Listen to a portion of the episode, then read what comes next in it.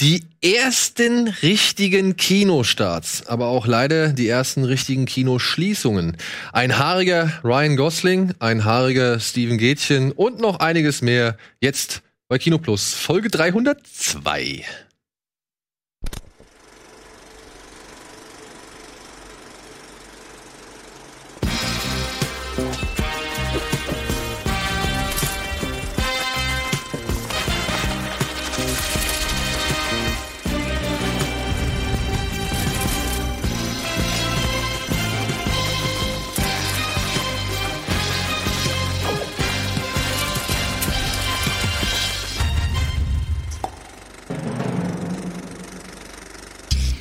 Das Leben findet einen Weg. Habt ihr es gesehen? Das stand da unten.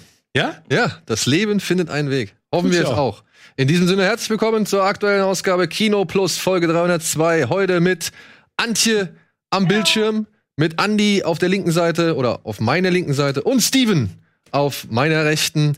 Und ja, wir haben Filmstarts. Wir haben echte Kinostarts, Freunde. Ja, ist absurd, ne? Ja? Wir haben echte Kinostarts. Das ist echt krass. Und wir haben natürlich auch ein paar News. Wie lange, fragt sich. Wie lange? Das ist wirklich. Sind denn die Kinos jetzt überall offen? Nee. Nee. Nee, nee, nee. Nicht überall. Ich habe also, irgendwie Karlsruhe, habe ich gehört. es ist, also die, die, der offizielle Starttermin, der angegeben worden ist von dieser Kinogilde, ist eigentlich der 2. Juli für vor allem Arthouse- oder Independent-Kinos. Es gibt natürlich einzelne Länder, Bundesländer, die haben das schon irgendwie ansatzweise übernommen, beziehungsweise, äh, also haben das schon vorher in Kraft gesetzt, dass die Kinos aufmachen dürfen. Das halt unter bestimmten Sicherheitsmaßnahmen und Vorgaben. Und jetzt ziehen so nach und nach alle Kinos mit. Und in einigen Bundesländern beginnt es halt früher und in einigen halt dann doch etwas Und dann guckt später. ihr mal sowas an wie Göttingen, ne? Schulen auf. Jetzt bricht der Coronavirus wieder aus, alle Schulen wieder zu. Genau das kann auch den Kinos passieren. Ja, hoffen wir es nicht. Nein, hoffen wir, also Ja. absolut nicht. Aber deswegen, ich finde es so absurd, über Kinostart zu sprechen. Aber es gibt sie. Ja, Was sollen wir machen? Also, was heißt, was sollen wir Herrlich. machen? Wir freuen uns. Wir freuen uns. Es sind Ist das sogar. denn jetzt, ist das denn irgendwie strategisch naiv, das jetzt zu machen? Also ich verstehe immer noch nicht, wenn ich jetzt im Vertrieb wäre und ich habe einen Film und ich habe, ich glaube auch an diesen Film und die Gilde sagt, wir wollen die Kinos erst in einem Monat öffnen, warum bringt man dann jetzt das Film in die Kinos, wenn kaum ein Kino offen hat? Das verstehe ich nicht. Naja, wie gesagt, einige Bundesländer haben schon früher angefangen. Autokinos sind jetzt auch doch deutlich etablierter als vorher. Und ich kann mir vorstellen, dass bei gerade solchen Filmen, wie sie heute starten, sich so ein Verleih auch überlegt, ey, bringt es was, wenn ich den jetzt noch weiter nach hinten schiebe und dann gegen sowas wie Tenet Mhm. oder sowas wie Top Gun oder weiß ich nicht, äh, Wonder Woman oder sonst irgendwas antreten lasse, da werden sie wahrscheinlich komplett untergehen. Und jetzt muss man sagen, ist die geteilte, also es ist eigentlich fast die ganze gesamte Aufmerksamkeit auf, auf sie drauf. Ne? Ja gut, das stimmt, ja. ja Also ich es, bin hat auch, ja sogar so aus, es hat ja sogar Auswirkungen. Ich habe gesehen, in Hamburg hat das Cinemax Dammtor unter anderem wieder auf. Und da läuft jetzt so ein Film wie Man von Beirut. Der wäre sonst niemals im Ja. Cinemax Dammtor gelaufen, denke das ich. mal. stimmt. Mhm. Aber ich habe jetzt auch eine Diskussion äh, letztens noch mal äh, verfolgt, wo es darum ging, was passiert, wenn die Kinos wieder aufmachen und die großen Blockbuster rauskommen und die Auswertung, das was Andi auch gerade gesagt hat, dann im Prinzip durch die Corona-Regelungen schwieriger wird. Ne? Also, dass du einen 400-Personensaal nur noch mit 50 oder 100 besetzen kannst, bedeutet das dann, dass Tenet oder auch James Bond oder Maverick so großen Verdrängungsmechanismus mit sich bringt, dass im Prinzip alle Filme raus, also dass Man von Beirut gar keine Chance hätte, überhaupt irgendwo gespielt zu werden, weil die Kinos natürlich versuchen zu kompensieren, was sie die letzten Wochen und Monate verloren haben. Ne? Es hieß ja auch, dass die Filme länger laufen müssen. Ich glaube auch, dass Weil wenn der, Tenet läuft und da wollen äh, 100.000 Leute sich dann am ersten Wochenende gu- angucken, müssen die halt bis Dienstag warten, wahrscheinlich. Genau. Ja, ja, genau. Aber, Aber, ich, aber ich finde, das ist durchaus auch eine Chance, weil ich mir mal überlegt habe, das Problem ist ja auch so ein bisschen, dass viele davor Angst haben, dass durch den jetzigen Drehstopp es irgendwann eine Phase geben wird, Mhm, wo Ja. an Hollywood-Großproduktionen erstmal eine lange Zeit nichts kommt, einfach weil Mhm. nicht genug fertig ist. Und habe ich mir mal überlegt, durch das, was ihr gerade gesagt habt, kann man diese Phase vielleicht durch größere Produktionen, die jetzt auf Halde liegen, kompensieren quasi. Richtig. Ja. Aber das also, würde das bedeuten, aber sehe ich genauso, aber es würde natürlich bedeuten, dass sich die Filmfirmen untereinander mal koordinieren, ne? Müssten. Mhm. Müssten. Müssten. Eigentlich schon. Ich meine, es ist ja im Interesse aller. Nee, aber da hat Anfang natürlich recht, ne? wenn du dir mhm. mal überlegst, was die alles nach hinten schieben. Also es wird ja ein Loch kommen, all das, was jetzt nicht fertiggestellt wurde und jetzt in den Herbst und Winter verlegt wird. Wenn die das jetzt so streuen können, dass du im Prinzip das Gefühl hast, bis nächsten Sommer flutscht das und dann steigen sie wieder ein, wäre natürlich großartig, aber. Ja. Oder sie öffnen die Giftschränke. Was ja auch ungefähr das ist, was das wäre geil. Die Giftschränke. Sie öffnen die Giftschränke und alles, wo, wo, man vorher dachte, das ist eh nicht sicher und so. Da gibt es ja diverse Filme. Slutko, der Film, kommt jetzt doch noch ins Kino. das wäre der Gamma. Das wäre sensationell komisch. Boah, das würde mich mal interessieren. Der nicht fertig geworden? Oh, nee, ne? Nee, nee der, der ist fertig. Er ist fertig? Er ja, wurde nicht rausgebracht. Und der Film ist fertig. Ja. Äh, okay. und da gibt es ja noch so einige Sachen, die halt irgendwie komplett im Schrank äh, verschwunden sind. Ich würde auch gerne dieses eine Fantastic Four-Ding, das, das sie mal produziert haben. Da das habe ich gesehen, ist auf YouTube. Ja, ja, ähm, aber sind wir da, meinen wir. Von 92 das Ding. Ja, es gibt ja dieses Roger Corman-Ding, wenn soweit ich weiß, und es gibt noch dieses. Ähm, Oh, das ist auch wieder gefährliches Halbwissen. Die deutsche Produktion meinst du? Genau, die deutsche Produktion. Das ist die gleiche. Ist das die gleiche? Ich glaube ja. Und das ist 92. Und es ist größtenteils auf YouTube. Also ich habe das irgendwann mal vor zwei, drei Jahren okay. gefunden, was mich sehr überrascht hat. Sieht auch, ehrlich gesagt, der ist gar nicht so schlecht. Das ist alles sehr billig, aber es ist irgendwie, man merkt schon, dass die Leute da irgendwie so ein bisschen Bock drauf hatten. Die waren ja auch sehr enttäuscht, als dann, ich weiß nicht, wer war der Produzent hier, unser Münchner? Äh, Eichinger, oder? Ich glaube Bernd Eichinger, ja. der dann reinkam, nachdem sie fertig waren und alle haben richtig Gas gegeben und mit dem schmalen Geld alles rausgeholt und er hat gesagt, nee, nee, veröffentlichen wir eh nicht. Ist ja, nur, weil sie nur, damit haben wir die Lizenz gemacht, halten Lizenz ja. zu behalten, ja. ja. Genau. So Solche Sachen wäre natürlich nice. Und man kann jetzt natürlich sagen, Man of Beirut, nee, Man from Beirut. Ja, der kann sich jetzt irgendwie auf die Fahnen auch schreiben, dass er vielleicht in den Top Ten der Kinocharts ja? gelandet ist. Super. So, ne? Stimmt. Ja. Es, es, Aber ist doch cool. Ja. Also ich meine, abgesehen davon, dass wir halt, also abgesehen der Umstände, unter denen das halt stattfindet. Ne?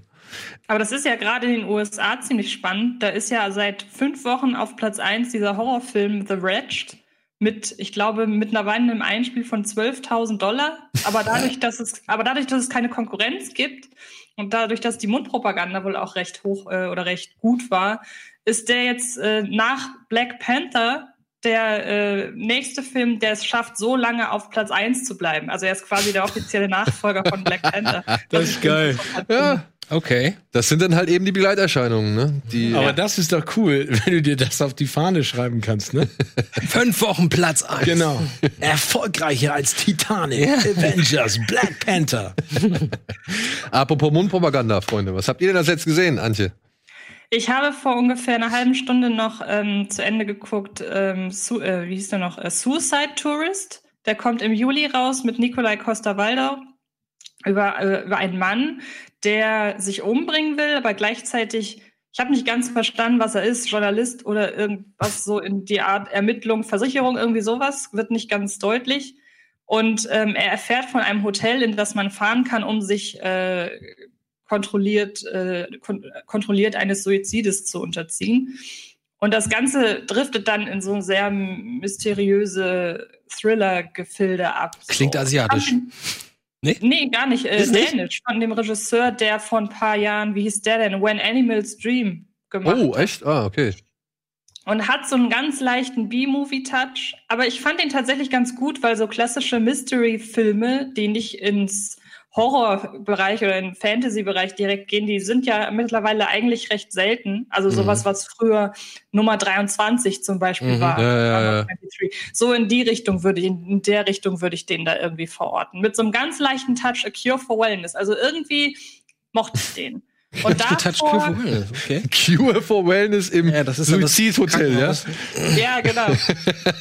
Und ähm, davor habe ich gesehen, ähm, ich gucke momentan tatsächlich mal wieder eine Serie, was ich lange nicht gemacht habe, nämlich ähm, Space Force oh, auf mhm. Netflix, die Wie, ich ganz sympathisch finde. Wo bist du da jetzt gerade? Folge 5 habe ich, glaube ich, durch. Ach so, ich bin Folge 3. Nee, Folge 4. Und ich, ich mag sie bisher so, muss ich Ich finde sie auch nicht schlecht. Also Sie ich mag Steve Carell vor allem sehr in der Rolle. Endlich mal jemand, der eigentlich in einer Serie, die sehr, sehr albern ist, aber die Figuren an sich wirken nicht albern. Die haben alle, sind alle irgendwie einigermaßen smart für, für diese Serienverhältnisse. Haben auch drüber gesprochen. Ja, aber finde ich auch, finde ich auch, ich finde Steve Carell auch super als dieser, ernsthafte Tollpatsch, ne? Ja. Aber letzten Endes, er macht schon genau das, schauspielerisch, was er in The Office gemacht hat. Ja, also aber ich finde es auch gut, dafür, dafür mag ich ihn ja auch. Ja. Und ich muss auch sagen, ich habe die erste Folge geguckt, dachte nur so, hm, die versuchen da so ein paar Sachen, das funktioniert alles nicht. Aber so ab der zweiten, dritten Folge findest, wirst du warm mit dieser Welt und mit den Personen und mit den Zwischenmenschlichkeiten und das wird irgendwie ganz sympathisch und jetzt, jetzt bin ich gerade so, dass ich denke, oh, ich würde jetzt gerne weiter gucken. Würde gerne wissen, wie es da weitergeht. Ich habe die komplett Welt. geguckt und bis auf die letzte Folge habe ich eigentlich gar keine Beschwerden. Das ist keine Serie, die besonders bissig oder besonders witzig ist, so. Also die, da sind keine Brüller drin oder Mhm. auch die Spitzen, sag ich mal, auf Trump und alles. Das könnte man auch alles ein bisschen noch schärfer machen. Aber mir wachsen die Figuren oder sind die Figuren so sehr ans Herz gewachsen und so sympathisch geworden. Und wie es unsere Kollegin Hannah von den Serien-Junkies gesagt hat, jede Folge hat am Ende noch mal so einen warmen Kern, der dich so mit so einem guten Gefühl Mhm. eben aus dieser Folge entlässt.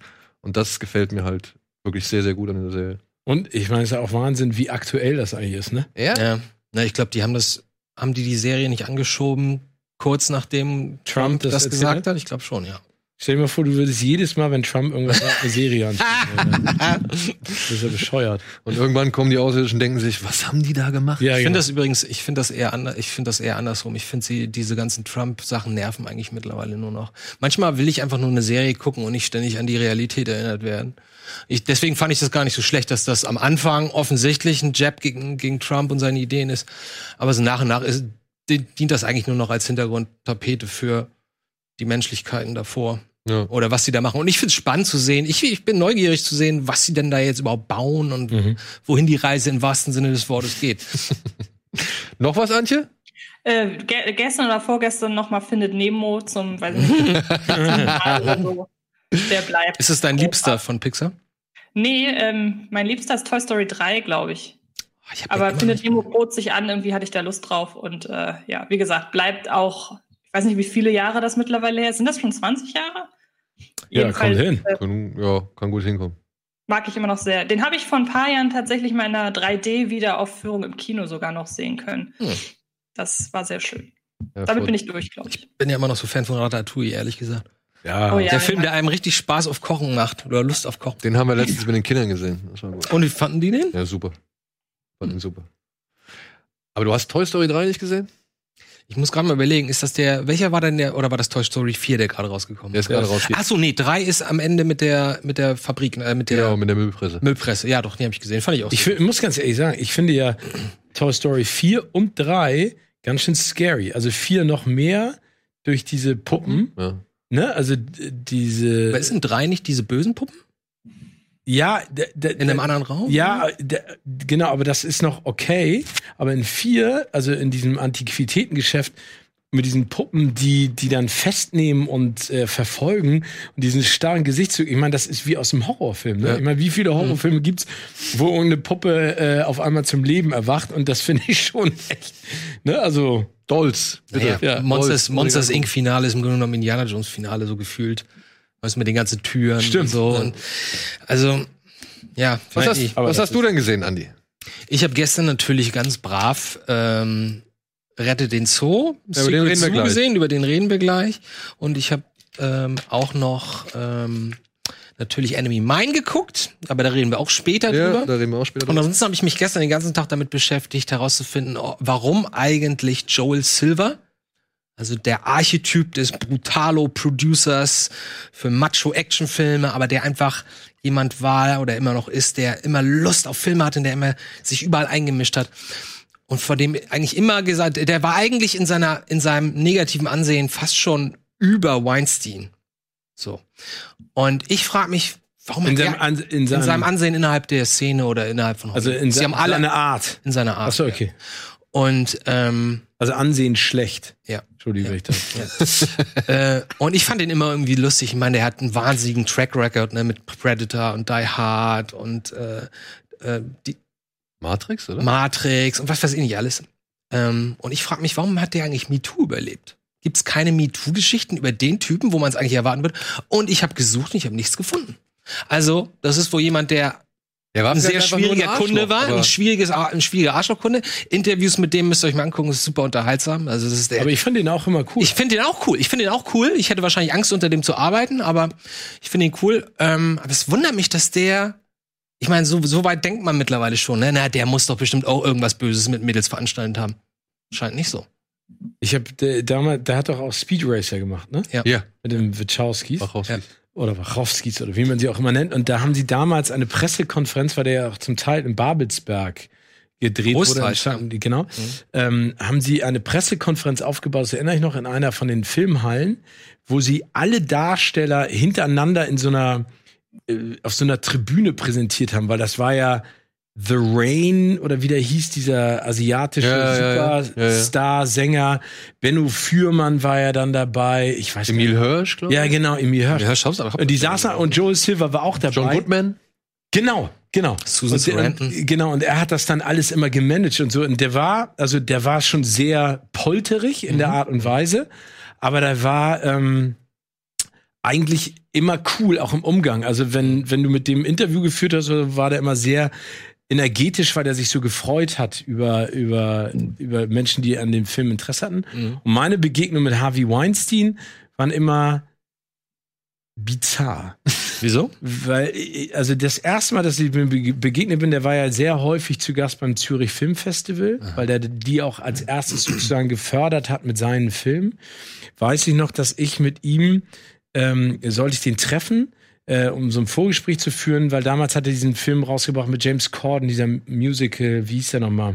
Ah, äh, äh, dieses Äh, hier- Woods, irgendwas mit Woods? Nee, nee, der, Woods? der, der Film, der auch basiert auf dieser Geschichte von. One, äh, One Chance hieß der, glaube ich. Genau, One- genau, also auf der, auf von der, der Sängerin, Geschichte von dieser, von, dieser von X-Factor-Sänger. Äh, Ja, genau, Ja, von, ja. dem, von dem, genau, und, ich, und ich, da sollte ich ihn ähm, treffen und der hat in, es gibt in Zürich ein, ein Hotel, das ist oben auf dem Berg, das ist sozusagen ein 37-Sterne-Hotel, wo die Amis gerne absteigen, weil die unten noch so Schönheits-OPs machen. Und Echt? So. Also. Egal, ist eine andere Geschichte. auf jeden Fall weiß ich, dass er auf der Terrasse saß und ich soll, ich äh, habe ihn dann getroffen, der hat mich dann hingesetzt und dann hat er gesagt, ja, wer bist du und äh, bla bla bla. Und dann weiß ich, dass ein Kellner an uns vorbeigegangen ist mit so eine, mit so einem, mit so einem Eissoufflé oder sowas. Und dann schnippst er so in die Hand und sagt so, was ist das? Meinte, ja, das ist ein Eisbecher Schnubbidu-Wups für den Tisch. Und meinte so, den will ich jetzt haben. und ich saß so und dachte so, wie jetzt haben? Mhm. Kannst du dir doch bestellen, dann kriegst du das gleiche Ding. Hat er gesagt, nee, den will ich jetzt haben. Dann haben sie, haben sie ihm den da hingestellt und ist der Kellner gegangen und hat einen neuen gemacht für den anderen. Und das klingt im Nachhinein immer so, aber das fand ich so irritierend, weil der sich auch immer seine Zeitung hat aufbügeln lassen äh, für seine Stimmt, Limousine und sowas. Das waren so ein paar Anfälle. Jetzt bin ich wieder total abgedriftet. Nein, das aber, ist interessant. Nein, aber weil Joel Silver ist, glaube ich, so ein und wie gesagt auch gefährliches Halbwissen, aber ich habe den immer erlebt als jemand, der poltert, Mhm. laut ist, aber brennt. Und Harvey Weinstein, der schon einen Schritt weiter war in seiner Mhm. Eigenwahrnehmung. Mhm. Ja. Gut, wir gehen jetzt auch einen Schritt weiter, denn wir gehen jetzt einmal kurz in die Werbung. Aber danach wird Steven noch mal kurz erzählen, was er als letztes gesehen hat. Oh, Mhm. Bis gleich. oh, die Sendung mit der Maus, Sendung mit dem Elefanten.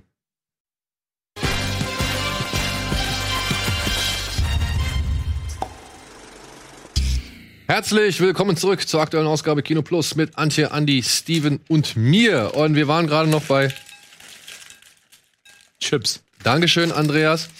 Wir waren gerade wir waren gerade noch bei den Sachen, die wir zuletzt gesehen haben. Und hier ist gerade noch eine Grundsatzdiskussion. Nein, hier ist keine Grundsatzdiskussion entstanden. Hier ist nur gerade eine nette Erkenntnis aufgetreten. Denn Steve und ich finden beide die Sendung mit dem Elefanten etwas besser inzwischen als die Sendung mit der Maus. Deswegen da draußen eure, äh, unsere Frage an euch. Was ist, kennt ihr beides? Und wenn ja, was findet ihr besser? Würde mich mal interessieren. Und man lernt Social eine Media ganze Menge. Profi. Ja, aber Social Media Profi, aber man lernt wirklich tierisch viel. Ja. Ich find's super. Und ich finde, ich würd, mich würde mal interessieren, wie jetzt so vielleicht auch, ich weiß nicht, wie alt das ist, ne? Aber vielleicht kennen das Leute schon inzwischen mehr. Das kann sein. Ja, deswegen, äh, ja, wäre mal eine interessante Sache. Steven, Aber was du ich gerade noch, was ich noch ganz kurz anfügen wollte an die Harvey Weinstein-Anekdote, Mhm. auch wenn das jetzt ein sehr krasser Bruch ist zur Sendung mit dem Elefanten. ähm, Nö, ist krass. Nee, wieso? Vom einen Elefanten zum Anderen Nee, im Porzellanladen. oder zu einem dritten Elefanten. Ich habe auch die ähm, Jeffrey Epstein-Doku gesehen in Oh, den letzten ich auch. Tagen. Von der habe ich auch schon, da hat mir Donny, schönen Gruß an dieser Stelle, Donny hat mir auch äh, den Tipp gegeben, dass die echt nicht schlecht War sein soll. Neues, ne? Ist sie gut? Ja, ist sie. Aber, Aber, es, aber, ziemlich, aber hattest du nicht das Gefühl, unangenehm. aber hattest du nicht das Gefühl, dass da jetzt wenig wirklich Neues Na, zutage ich war mit dem Fall tatsächlich nicht so vertraut in den Details. Das Okay. Einzige, was mich im Nachhinein stört, ist, dass viele Sachen offen bleiben, was das Ganze faszinierender macht, als es eigentlich sein soll, finde ich. Mhm. Also da sind so viele offene Fragen. Ähm, ja, ich weiß nicht, das hat fast schon irgendwie was, ach, ich weiß nicht, das, das fand ich irgendwie komisch. Das hat, ist so ein bisschen vom Dokumentarischen weg und hat dann so gekünstelt noch Fragen aufgeworfen, wo ich dann sage, das muss bei so einem Thema eigentlich nicht sein. Aber inwiefern, äh, nur Interesse, aber was für Fragen? Also, Also zum Beispiel ähm, wird natürlich nicht geklärt, ob es jetzt Selbstmord oder Mord war. Und ich Mhm. finde, der Film entlässt einen so mit dem Gedanken, so macht euch mal weitere Gedanken, da könnten so viele Mysterien noch hinterstecken, während die vor allem drei äh, oder vier Folgen am Anfang sich mit den Opfern befassen und da wirklich sehr, sehr intensiv die Opfer ins, äh, in den Fokus rücken. Und dann plötzlich ist doch der Täter eigentlich wieder am faszinierendsten. Und das fand ich Mhm. schade. Okay. schwierig. Oder auch was mit der, was mit der, äh, mit, mit der Frau von ihm passiert ist oder solche Sachen. Das wird Ja, die, da wird einfach nur alle 30 Sekunden gibt oder alle 30 Minuten gibt's dann einen Black Chart, wo da drauf steht, sie hat dazu nichts zu sagen und ähm, genau. ähm, Punkt. Ja, aber es ist trotzdem ganz unter, ich fand es auch ganz informativ, aber trotzdem, ich hatte das Gefühl, da gibt's mehr, Ja. so, mehr so Aha-Erlebnisse. Aber dann, dann dein Urteil, Antje, wäre, dass, dass sie es extra gekünstelt offen lassen, um das Interesse zu steigern? Oder gibt es wirklich, also verlaufen die Handlungsstränge so im Nichts? Weil manchmal ist es ja so, dass sie dann extra noch so ein Mysterium kreieren. Ne? Und manchmal gibt es ja klare Fakten.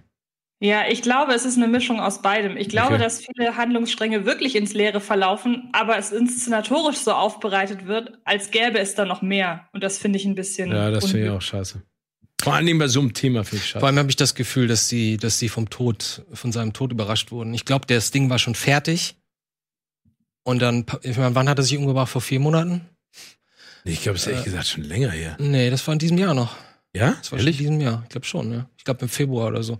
Na, jedenfalls, ich glaube, da war das schon fertig und dann haben sie gemerkt, oh, jetzt kommt die ganze Arie. Ich fand, dass diese ganze Verschwörung oder diese ganze Frage nach seinem Tod äh, wurde so ganz am Ende noch mal eine Viertelstunde noch mal nah abgehandelt, aber eigentlich auch eher so mit dem Gefühl, na ja, wird schon so gewesen sein. August Hat sich 2019. August 2019. Mhm. Das ist da da habe ich mich verguckt. Ich habe extra nochmal nachgeguckt. Naja, also auch dann, ich mein, weiß nicht, wann, wie weit die da fortgeschritten waren schon mit der Doku. Aber ich hatte das Gefühl, dass sie das nach, nachgeschoben haben. ja genau, um das nochmal irgendwie abzuschließen. Aber das war dann ein bisschen, bisschen kurz angebunden. Gut. So wie dazu. Steven.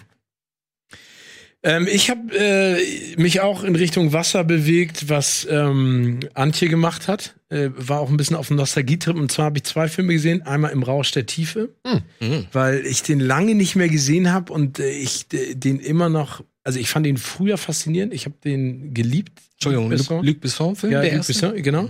Ähm, äh, und äh, wollte mal gucken, ob ich den immer noch so toll finde. Und ich finde ihn immer noch toll. Ähm, und ich habe The Host gesehen. Schon wieder. Oh. Ja, nochmal geguckt. Südkorea?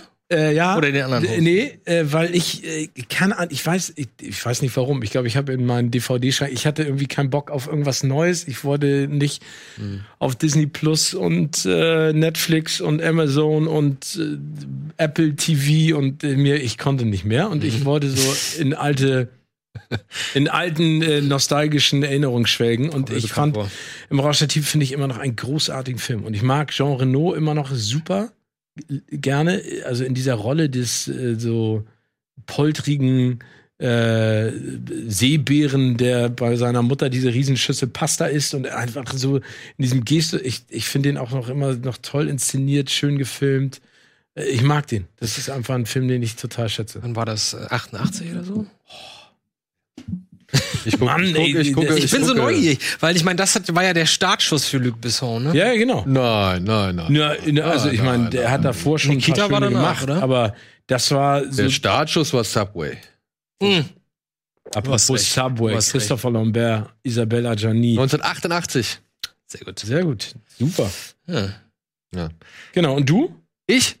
Ich habe tatsächlich, neben einem Film, über den ich noch nicht reden darf, ähm, einiges von, diesen, von diesem We Are One Festival geguckt. Also so ein paar Kurzfilme. Unter anderem diesen Bilby oder irgendein so Film über zwei Mondroboter, also über einen Mondroboter, der allein auf dem Mond zurückgelassen worden ist und dann noch einen anderen Roboter findet und gemeinsam eine Rakete baut. Und ja, schöner Film, wenn es Wally nicht geben würde. Mhm. Und dann habe ich aber tatsächlich als allerletztes ähm, habe ich mir oh hier ein, eine Sache, die ich noch gesehen habe, eine Kurzdoku auf äh, bei diesem VR One Festival, die kann ich empfehlen. Blood Driver heißt die. Das ist, spielt in Afrika.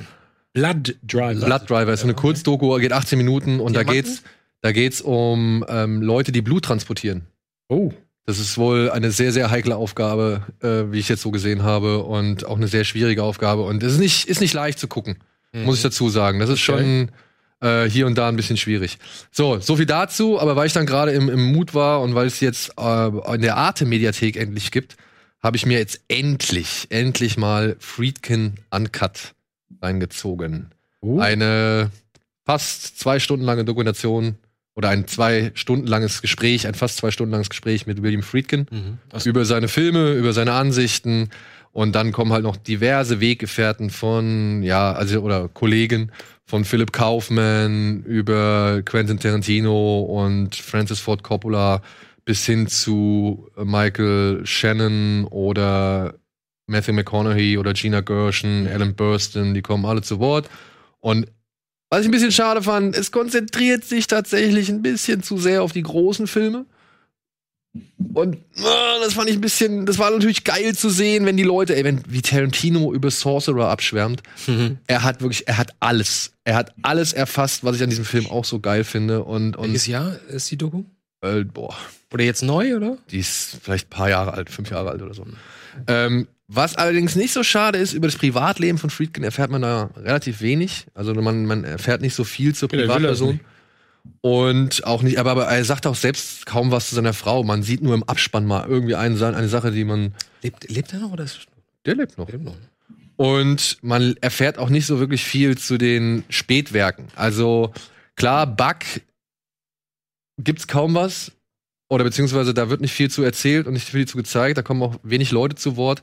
Killer Joe ein bisschen mehr, aber im Vergleich vor allem zu Der Exorzist zum Beispiel ist es relativ wenig. Das war, da war ich dann doch ein bisschen enttäuscht. Aber Friedkin an sich, herrlich. Interessanter Typ zum Angucken. Auf jeden Fall. Der Typ nimmt halt auch kein Blatt vom, Kohl, vom Mund und sagt halt so, ey, egal was dir einer erzählt, das, was wir hier machen, ist in allererster Linie Arbeit, ja, und nichts anderes. Ja, wenn ich mich, in dem Moment, in dem ich mich als Künstler bezeichnen würde, müsste ich diesen Job einfach beiseite legen und was anderes machen, so, ja.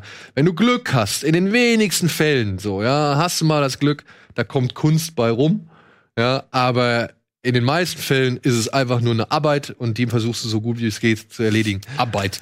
ja, aber, äh, und auch so Sachen wie von wegen, ey, ich möchte nicht in einem Raum sitzen voller Menschen, die sagen, oh ja, hier Fellinis, was weiß ich, das und das ist aber nicht so gut und nicht so unterhaltsam wie Batman vs. Superman, so, ja, also, und so Sachen, wo er sagt, ey, fick die alle, das ist mir scheißegal, es geht, es ist, es ist das gut und es ist das gut, aber dieser, dieser Drang zum Vergleichen, ja, den, den kann er null nachvollziehen.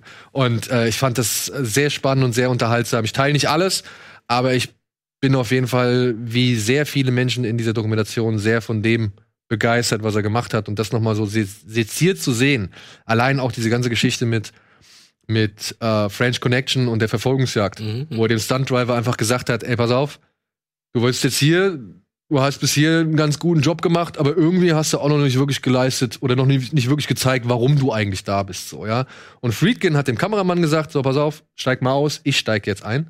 Er hat die Kamera Und er hat die Kamera geführt. Oh. Und dann hat er gesagt, pass auf, und jetzt gib Gas.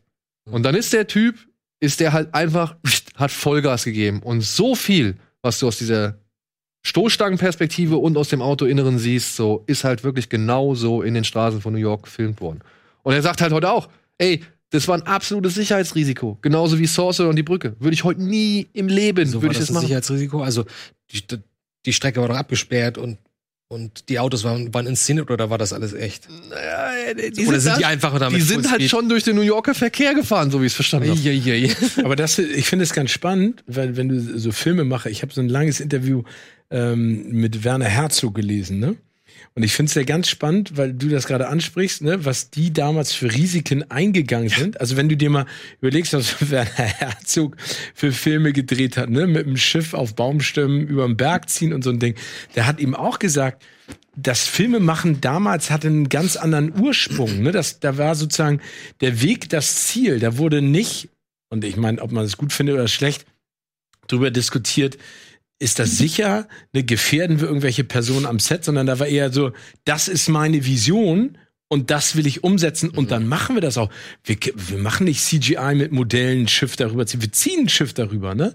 Und wie er das dann auch beschreibt und wie er jetzt Filme macht, ne? Also dass der irgendwie so eine Doku gedreht hat ähm, mit mit mit äh, kleinem Besteck, aber dann ohne Drehgenehmigung einfach irgendwo auf der Straße, auf U-Bahnhöfen. Das ist genau sein Style. Ja, ja, Wenn du- genau. Es ist sein Style, aber trotzdem äh, finde ich auch bei Friedkin ist es ja spannend zu hören, wie sich das auch damals, also dieses Guerilla-Filmmaking, deswegen reden sie halt manchmal, finde ich, aber auch so ein bisschen so nach dem Motto, ja, damals. Ja, ja, heute, also, ne? Der ist schon sehr von sich überzeugt. Ja, ja, klar, ne? aber ohne- auch. Ohne das hätten wir beim Midnight Cowboy nicht die Szene mit dem Taxi, ne, wo was echt war. Mhm. Äh, und naja, das ist halt eine, das ist diese ganze New Hollywood, beziehungsweise, nee, es ist nicht, nicht New Hollywood, das ist eher so Euro-Arts-Kino.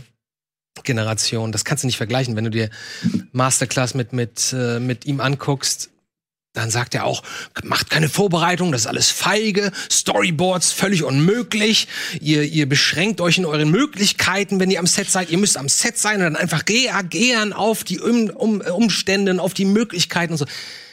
Ja, finde ich alles ganz toll und das hätte mich wahrscheinlich mit 20 auch wahnsinnig heiß gemacht. Äh, Ich bin trotzdem jemand, ich muss das alles durchplanen und boarden. Naja, wenn ich weiß, das funktioniert, wenn ich nämlich weiß, wenn ich das mache, funktioniert's und wenn ich das habe, weiß ich, ich habe eine fertige, eine fertige Szene. Und wenn ich noch Zeit habe, mache ich es geiler. So, Das sagt Friedkin aber auch. Die Vorbereitung ist es. Proben sind Ja, für. Er sagt aber Proben. Herzog sagt Vorbereitung ist Ja, gut, aber Hölle. äh, ähm, ähm, Friedkin sagt halt, Rehearsals are for sissies. So, so drückt er es aus, so, sondern er sagt halt eine richtige Vorbereitung. Ich rede vorher mit den Schauspielern, ich sag ihnen, biete ihnen etwas an und dann gucke ich mir, was die machen. Er sagt auch so, das meiste, ich bin hier der Mr. One Take, ne? Also First Take nehme ich. Wenn der Schauspieler möchte, kann er gerne noch mal eine zweite Szene nehmen oder drehen, aber dann nehme ich wahrscheinlich sowieso. Bei Herzog kann ich aber auch verstehen, dass er gesagt hat, er hat keinen Bock auf Proben. Aber stell dir mal vor, so viel Zeit mit Kinski zu verbringen. er. Ja, und dann aber auch, ich meine, wie willst du diese Szene mit dem Boot, wenn es da gegen diesen Baumstamm kracht, Ja. wie willst du das proben? Ja, und er sagt ja selbst, ne, die haben sich ja dabei verletzt. Er stand ja selbst auf dem Ja. Deck Ja, drauf, sowas- sowas ist da mitgesprungen. Sowas wird ja nicht geprobt. Nee, sowas wird nicht geprobt. Ja. Also auch. Ja. Da wird gesagt, mach mal und dann zu- hoffen. Und dann, dann, kommen wir Daumen hier drücken. zum, ne, ganz kurz, dann kommen wir hier zum Trailer von Tenet, worüber wir letztes Mal gesprochen Mhm. haben, Christopher Nolan, dass das, der Jumbo in dieses Ding Ja. reinfällt. Da würde ich zum Beispiel gerne mal wissen, wie sie das gemacht haben. das Wie werden wir Wochen- spätestens auf der Blu-ray sehen. Ja, stimmt. Das wird wahrscheinlich ein leeres, leeres, echtes Flugzeug Aber wo wir schon sein. bei Herzog sind, finde ich, haben wir einen passenden Übergang zu den Kinostarts. Zu den ersten Kinostarts seit, keine Ahnung, wie vielen Monaten. Denn wir haben tatsächlich einen Film, der erinnert sehr stark an Werner Herzog. Bitteschön.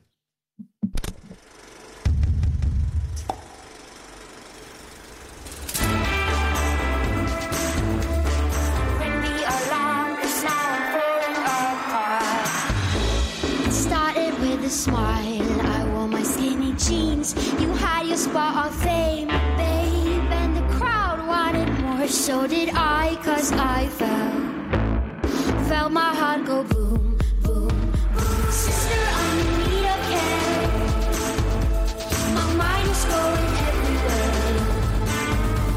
I made a promise, crossed my heart. I would let him go, go. Right from the start. I'll ring the alarm, cause now I'm falling apart.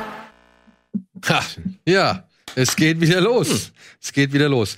Ähm, es sind nicht so viele die Filme, die heute starten, aber wir haben eine kleine Auswahl getroffen, zumindest Antje und ich. Und ich habe noch einen Film hinzugefügt, der jetzt morgen, glaube ich, oder ist heute schon der fünfte? Ist heute der fünfte? Nee, vierte. Okay. Morgen auf Amazon startet Schweinsteiger Memories von Anfang bis Legende. Eine, ich sage mal, in Anführungszeichen Dokumentation von und mit Till Schweiger über Sebastian Schweinsteiger. Ein Mann, der diverse deutsche Meisterschaften, DFL, äh, DFB-Pokale, die Champions League und auch den Weltmeistertitel errungen hat. Und Gab's auch was über die USA? Da gibt's auch was ein bisschen über die USA, ja. Ja. Also das ist spielt tatsächlich zur Endphase oder zur Endzeit seiner, ähm, seines Aufenthalts in den USA oder seiner Spielzeit in den USA. Also bei der Galaxy, wie sie hieß. Mhm. Und äh, ja, zeichnet noch einmal den Weg von Bastian Schweigensteiger nach. Und das ist tatsächlich ein Werbefilm. Ja, muss man mal so Aber sagen. wofür? Keine Ahnung. Als Gefälligkeit, als Freundschaftsdienst von Till Schweiger an Sebastian Steinsteiger. Um den ein Denkmal zu setzen, quasi. Vielleicht. Also, Aber was heißt denn, also, also ist das jetzt sowas wie hier The Last Dance? nee. Oder ist es Nein, im nein, Prinzip nur Da wird vor allem positiv über die Figur Sebastian Schweinsteiger gesprochen und was er gemacht hat und wie gesagt, was er für ein Typ ist, wie sein Werdegang war, was seine Stärken sind. Äh, Vielleicht wird mal seine Spiele, spielerische Schwäche oder spielerische Defizite werden vielleicht mal auseinandergenommen, aber ansonsten ist das alles. Das war, ein, das war so unfassbar, wie er da gefeitet hat. Ja, und das finde ich schön. WM, Das finde ich schön. Sie gehen gar nicht so groß auf das 7-1 gegen Brasilien ein, sondern vor allem auf das WM-Finale und wird, da wird vor allem nochmal, das fand ich halt auch, das so für meine Wahrnehmung war das immer so, dass da Schweinsteiger echt immer ein bisschen zu kurz gekommen ist. Ne? Ich meine, Götze hat das Tor geschossen, alles cool, die Vorlagen Ja, von aber Schürrle. Schweini war derjenige. Aber Schweinsteiger war echt derjenige, der gefeitet hat, der da die Mannschaft zusammengehalten hat, der dann auch noch ganz sports, sportsmännisch zu allen hingegangen ist, irgendwie sie umarmt hat und, und irgendwie sie gratuliert hat und was weiß ich. Also, ähm, ich muss sagen, anhand der Erinnerungen, die ich mit Schweinsteiger verbinde, persönlich so, ja, anhand der Spiele, die man so sieht, die man, wie man sie erlebt hat, da ist mir immer wieder eingefallen, ey, da war ich da, da war ich hier und so weiter. Da habe ich eine gewisse Emotionalität und weißt du, da, da wurde mir auch warm ums Herz so, ja. Alles abseits davon, muss ich sagen, ist Business as usual so. Ich sehe Herrn Schweinsteiger und seine, seine Frau, äh, wie heißt sie? Ivanovic. Ivanovic. Ähm, ey, das ist ein Instagram-Couple. Frau Schweinsteiger. Äh, Frau Schweinsteiger, das ist so ein Instagram-Couple, was ich da irgendwie präsentiert bekomme. Ne? Die sind nett, sympathisch, aber mehr kriege ich von denen nicht mit, als das, was sie mich wissen lassen wollen. Aber so. wenn du sagst von und mit, Till Schweiger hat sich halt selbst als O-Tongeber mit da reingepackt und er baut auch eine, und das ist so eine wirklich, es gibt zwei Szenen, die sind furchtbar meiner Ansicht nach oder wirken furchtbar inszeniert. Es gibt ein Gespräch zwischen Schweinsteiger und seinen Teamkameraden von, von Chicago. Chicago ist das, ne? Mhm. Und wo er LA, LA, LA, LA, LA Galaxy. ähm, wo, nee, bringen wir jetzt was durcheinander? Ich glaube, er war erst in LA und ist er dann am Ende nach Chicago gegangen? Egal, auf jeden Fall mit der letzten Mannschaft, mit der er zusammengespielt hat, da inszenieren sie so ein Essen, wo er denen sagt, ey Leute, ich will's vor euch noch mal vor allen anderen sagen, das wird mein letztes Spiel heute so. Und das wirkt in diesem menschenleeren Restaurant einfach nur Hm. entweder befremdlich, weil wenn ich meinen Freunden, die mir was bedeuten, sowas mitteilen möchte, dann packe ich nicht drei oder vier Kameras drumherum und schneid das dann so zusammen, dass ich dann die passenden Reaktionen habe. Also ich, ich weiß es nicht, das fühlt sich, ey Jungs, ich muss euch was erzählen, aber lasst euch bitte nicht irritieren von Till Schweiger und den 15 Kameras. Entschuldigung, wir haben gerade den kompletten Quatsch. Er war natürlich bei Chicago Fire. LA Galaxy war ja, war ja, ist er Engländer gewesen und, und Ibrahimovic und so. Ah, okay. Okay, ja, Chicago Fire. Ich wusste Chicago. Ähm, ja, also das, das Gespräch. Und dann gibt's halt eine Szene, wo er zu Till Schweiger nach Hause kommt und Till Schweiger ihm Nudeln kocht und sie dann so ein bisschen über ihre gemeinsame Vergangenheit reden. Und ich finde das in der, was einer, ist die gemeinsame Vergangenheit? weiß nicht. Also da, da erzählen sie so ein paar Sachen, das habe ich ausgeblendet. Das, äh, wo die sich kennengelernt haben, wie die sich öfter getroffen haben und keine Ahnung. Mögen gute Kumpels sein. Will ich gar nicht in Ich Abrede glaube glaub auch, Schweinsteiger ist echt ein dufter Typ im wahrsten Sinne. Glaube ich auch. Das glaube ich auch. Glaube ich wirklich. Wirklich, glaube ich auch. Ich fand nur die Szene, also um zu sagen, das ist eine Dokumentation über, äh, über Sebastian Schweinsteiger, fand ich das ein bisschen befremdlich, dass sich der Regisseur dieser Dokumentation eine Szene mit ihm da reinschreibt, die sowas von gestellt wirkt, weil klar, Till Schweiger hatte auch eben kurz zufällig acht Kameras in seiner Küche stehen, als Bastian Schweiger, äh, Schweinsteiger mal kurz vorbeikam, um Nudeln zu essen. So. Also das ist so, das wirkt irgendwie einfach befremdlich. Weißt du, und da muss ich sagen, das ist sowas wie Maradona einfach Oh, zehn Klassen besser. Super Doku, Ja. ja. Aber eben aufgrund der Person, der Figur Schweinsteiger, die ich auch. Ja, er ist halt ein Sympathieträger. Ich glaube, das trägt dann auch so eine Geschichte. Ne? Genau. Ja. Also, genau. der, aber die Machart, also euer Fazit auch, Antje, du hast den auch gesehen, oder? Nee, ich habe die nicht gesehen. Ach so. Mich äh, erinnern aber die Ausführungen von Daniel sehr an die Toni Kroos. Genau. Doku. Aber Ja, die habe ich auch gesehen. Die Toni Kroos Doku, auch das ist ein Typ, den ich total, ich finde ihn super. Ich mag den. Mhm. Obwohl ich Schweinsteiger noch sympathischer finde, weil ich, glaube ich, mehr mit dem verbinde. Ähm, aber ich fand die Toni Kroos Doku komischerweise ich weiß gar nicht, das Wort nicht lebendig genug. Ja, das Ja, wirkte also sehr steril Genau. und eben halt auch wie so ein Werbefilm. Ja. Ja, und das Schlimme bei, also da muss ich sagen, bei der Toni Kroos-Doku finde ich halt das Problematische oder das noch problematischere, dass der halt noch spielt. Mhm. Schweinsteiger ist weg, der ist raus, so, weißt du, dem irgendwie zu sagen, dem nochmal die Karriere irgendwie zu huldigen, das finde ich okay. Aber Groß spielt noch. Und das finde ich, das ist. Und er spielt gut. Ja, er spielt sogar noch gut. Also, aber Schweinsteiger, man kann da mal einen Blick reinwerfen. Gerade wenn man so ein bisschen die ganzen. Wie lang ist also ist es eine Serie oder ist es ein Nee, das ist, das ist eine Dokumentation, geht so roundabout 100. 100 Minuten. Tausend. Ja, Okay. ja. Fand ich. Aber eine Sache mag ich noch kurz anmerken. Ich korrigiere dich sehr, sehr ungern, Daniel. Muss ich normalerweise ja auch nicht. Aber Till Schweiger ist der Produzent. Und das finde ich noch, und nicht der Regisseur. Ach so, okay. Finde ich noch, und jetzt so nach dem, was du gesagt hast, finde ich das sogar noch irritierender, ich auch. dass der Regisseur das so mitgemacht hat. Also ich Ja. meine, klar, wahrscheinlich wird Schwei äh, Schweiger äh, mit seiner Produktionsfirma das alles gemacht haben und dann auch entsprechend Geld da reingesteckt haben.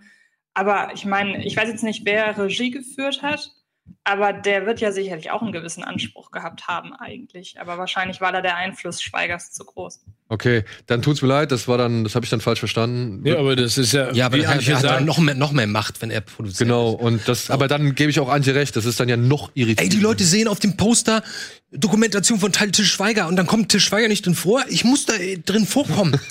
das wäre wahrscheinlich die Diskussionsgrundlage. Wahrscheinlich, wahrscheinlich. Oder vielleicht auch eine ganz andere. Vielleicht. Wissen wir nicht, können wir nicht, aber wir können halt nur das beurteilen, was wir gesehen haben. Und wie gesagt, ich fand es in Ordnung. Jetzt hättest du noch warten können. Ich gehe in die Werbung, dann Ach kannst so, Entschuldigung. Ja. Wir gehen kurz in die Werbung, dann kann Andi, äh, Andi hier noch mal ein bisschen Futter nachlegen und äh, melden uns gleich zurück mit drei schönen Kinostarts.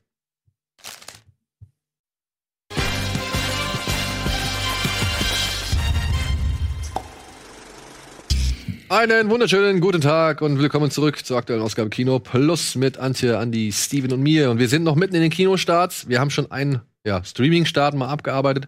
Jetzt kommen wir zu den richtigen Kinostarts und da würde ich direkt mit einem Animationsfilm beginnen, den mir meine liebe Kollegin Antje ans Herz gelegt hat.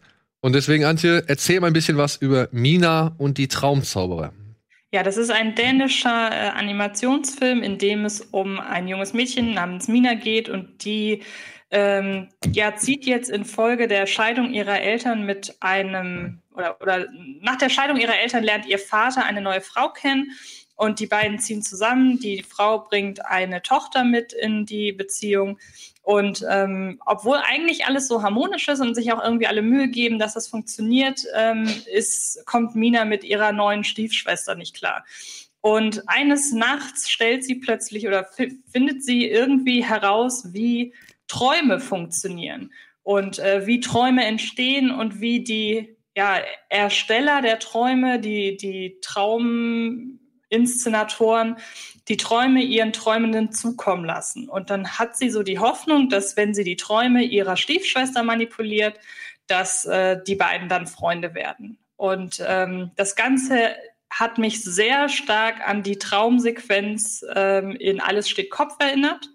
Oh. Und das meine ich absolut positiv, weil natürlich auch wenn der Film jetzt nicht mit dem Mega-Budget daherkommt und man auch schon sieht, dass es ein bisschen, also es ist visuell so ein bisschen beschränkt alles, dem Budget hässlich.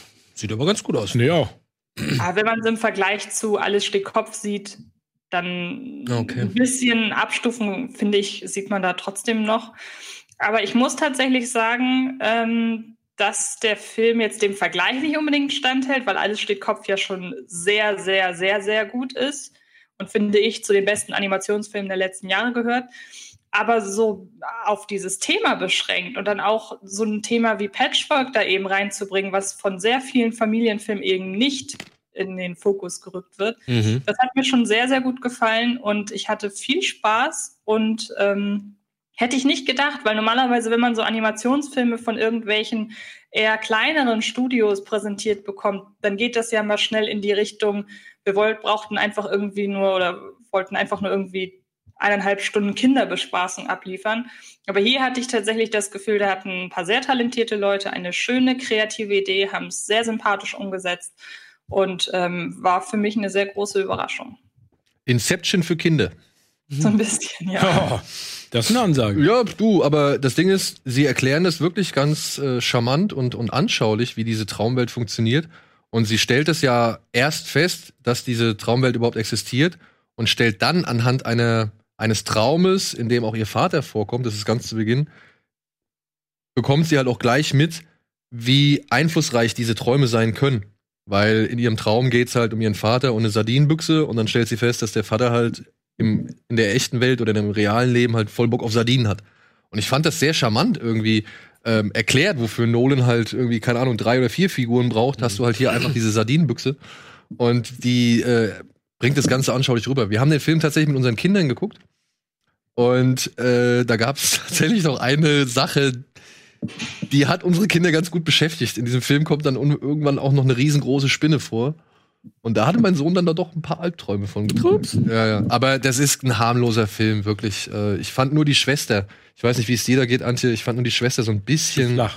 eindimensional gezeichnet, weil die hat, die kriegt erst sehr spät einen Grund für ihre Bösartigkeit und das fand ich ein bisschen schade. Das hätte man vielleicht Ja, ist vorher. Stereo. Sie ist so das Stereotyp der bösen Stiefschwester. Genau. Und An, wo, wo der Film ansonsten aber, finde ich, gar keine Stereotypen hat eigentlich, weil zum Beispiel gerade dieses, dass sich die ähm, Tochter und zum Beispiel die, die Stiefmutter so wahnsinnig gut verstehen und eigentlich ja alles harmonisch ist, das war, finde ich, so angenehm weg vom Klischee irgendwie. Normalerweise sind solche Themen in Filmen, gerade so in Familienfilmen, ja immer sehr problembehaftet. ja. Und ähm, da ist die Figur der Schwester so ein bisschen rausgesprungen. Das fand ich auch schade. aber er geht nicht unbedingt die gleichen Wege wie so viele andere Animationsfilme. Aber wie gesagt, Aber ich finde, es gibt da, ehrlich gesagt, ähm, ich finde es ganz spannend, was Antje auch gesagt hat und du gerade, wenn, wenn das Budget, also die Arbeitsweise von Pixar und Disney Animation ist ja schon spannend, ne? Dass sie da diese Hubs haben, wo sie sich einmal wöchentlich treffen oder alle zwei Wochen, wo jeder aus der Firma eine, eine Storyline vorstellen kann, die dann weiterentwickelt wird, um dann am Ende einen guten Film zu finden. Am Ende muss man ja trotzdem sagen, dass Pixar natürlich eine ganz andere Kriegskasse hat als jedes andere Studio auf diesem Planeten, auch in der Qualität dessen, was sie dann umsetzen. Aber ähm, ich gucke ja auch wirklich viele Animationsfilme, die mal aus von anderen Studios herkommen. Es gibt zum Beispiel ein, ein, ein Kinderbuch, das ich liebe. Das ist die Riesenbirne. Ich weiß nicht, ob ihr das kennt. Ähm, da, da gibt's auch ähm, die, die, sag ich mal, die Version als Animationsfilm. Und die haben nicht die Qualität eines Pixar-Films, aber die Geschichte ist so gut und die Animation ist sozusagen der Storyline angepasst und sehr nah am Buch. Fand ich auch großartig. Und ich glaube, das ist dann am Ende, wodurch es dann besticht. Also, was ihr beide auch gerade gesagt habt, ne? wenn, die, wenn die Storyline so gut erzählt wird, dass du über einige, sag ich mal, äh, Hiccups in der Animation hinüber wegsehen kannst, Ja. ne? dann ist es ja super. ich meine, wie gesagt, das ist, wenn ich das richtig verstanden, ein dänisches Studio. Genau, ja. Ja. Ey, es ist ein dänisches Studio, ne? Wenn man diese anderen Animationsfilme Terkel in Trouble oder wie hieß dieser Wikinger-Film, wenn man sich die anguckt zum Vergleich, die sind noch eine ganze Ecke, sag ich mal, einfacher und, und ja, schlechter. Ja, aber ich meine, erinnerst du noch diesen deutschen Animationsfilm, wie hieß der nochmal? Nicht Königreich der Tiere. Ach, die Konferenz der Tiere. Konferenz der Tiere. Wir waren gut animiert. Der war gut animiert, aber du hast natürlich schon gesehen in der Verhältnismäßigkeit, Ja, ja. wo es hapert, ne? Dass dann die Hintergründe, das hat mich so ein bisschen hier an, äh, an unseren Will Smith-Film erinnert, ähm, äh, wo er sein jüngeres Ich jagt. Ich habe den Film. Gemini, Gemini Man. Gemini Man. Äh, ne, wo, wo du das Gefühl hast, die Hintergründe waren alle so leer. Ja, weil ja. sie das Geld nicht hatten, da zusätzlich noch aufzuführen. So ist das manchmal bei Konferenz der Tiere, hatte ich das ab und zu mal das Gefühl, dass das so, auch wenn da viele Tiere waren, dass irgendwas fehlte. Was das immer, ne? ja, außer Tiere halt. Ne? ja, ja. Gut. Aber was sehr witzig ist, was ich gerade gelesen habe, die Regisseurin von Mina und die Traumzauberer hat am Storyboard zur Verfilmung von der Riesenbirne mitgemacht. Da schließt sich der Kreis. Antje, tu mir mal einen Gefallen. Guck dir den Film mal an. Ich glaube, der, den, der wird dir gefallen. Ich glaube, das ist ein Storyline ist super. Ich glaube, das ist ein Film, der dir gefallen wird. Ich habe den äh, geliebt. Okay. Herzlich gelacht. Ich- Die Riesenbirne. Ja, wie heißt, ich glaube, der heißt nicht die Riesenbirne, sondern Nee, der heißt, äh, Moment, die unglaubliche Geschichte von der Riesenbirne. Die Genau. unglaubliche Geschichte von ganz der tolles Riesenbirne. Kinderbuch. Kann ich Okay. allen nur ans Herz legen. Dann geben wir euch nicht nur Mina und die Traumzauberer als Kindertipp mit auf den Weg, sondern auch gleich noch die unglaubliche Geschichte der Riesenbirne. Kommen wir zu einer weiteren unglaublichen Geschichte, nämlich die kommt aus Korea. Sie heißt Rettet den Zoo. Und ich, Darf ich dazu ganz kurz was sagen? Als du gesagt hast, guckt euch diese Filme bitte an die Staaten, dachte ich so, wir kaufen einen Zoo mit Matt Damon, kommt wieder zurück ins Kino das- das- in der Corona-Zeit. Warum? Ne, Das ist ja auch ein Das hat mich auch verwundert. ja. ongoing Gag zwischen ihm und ähm, Jimmy Kimmel. ja, nee, tatsächlich ist es nicht so. nee. Aber du hast ihn ja gesehen. Erzähl doch mal, worum es geht. Es geht um, um einen Anwalt, der Fuß fassen will in der großen Anwaltskanzlei und mehr, als, Karriere. pra- mehr als ein Praktikant ist er da eigentlich nicht, oder? Nee, aber er möchte da auf jeden Fall ähm, fett einsteigen, bekommt aber die Aufgabe, einen, einen Zoo, der vor der Pleite steht, zu retten. Ne? Mhm. Äh, Um Drei sich- Monate Zeit. Wie bitte? Genau, und drei Monate Zeit, um sich im Prinzip zu etablieren und sozusagen äh, den Ruf zu erarbeiten. Das Problem ist nur, und das ist ein Riesenproblem für einen Zoo, ähm, es gibt keine Tiere mehr. Ähm, und äh, daraufhin, äh, eben war der Slogan schon da, äh, hatte eine geniale Idee. Äh, die Mitarbeiter ähm, verkleiden sich als äh, Tiere und füllen sozusagen den Zoo mit ihrer ähm, mit ihrer Darstellung dieser Tiere. Es, ich, also ich muss ganz ehrlich sagen, ich finde die Idee großartig. also ich finde die Idee großartig. Ich muss auch ganz ehrlich sagen, ich finde einige der Kostüme super. Ja. Also ich, also So ein paar Mal denkst du, okay. und, und, und ich habe nur gedacht, so, das, das ist ein, das ist eine absurde Idee, kom kombiniert mit einer, mit einem Humor, den ich, also ich, ich habe den ehrlich gesagt, ich fand den richtig nett. Ich habe ich hab die ganze Zeit gedacht, was wäre das für ein Film, wenn, wenn Till äh, Schweiger diesen Film, diese Idee umgesetzt hätte. Das wäre nämlich ein ganz anderer Film gewesen. Mich hat das nämlich auch überrascht. Ich, ich hätte nicht gedacht, dass der so ruhig ist und so ernsthaft erzählt für eine Komödie.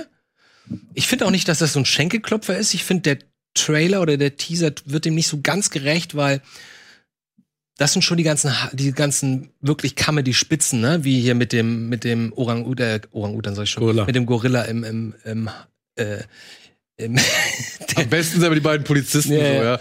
Wäre es ein Stinktier gewesen, hätte ich es geglaubt.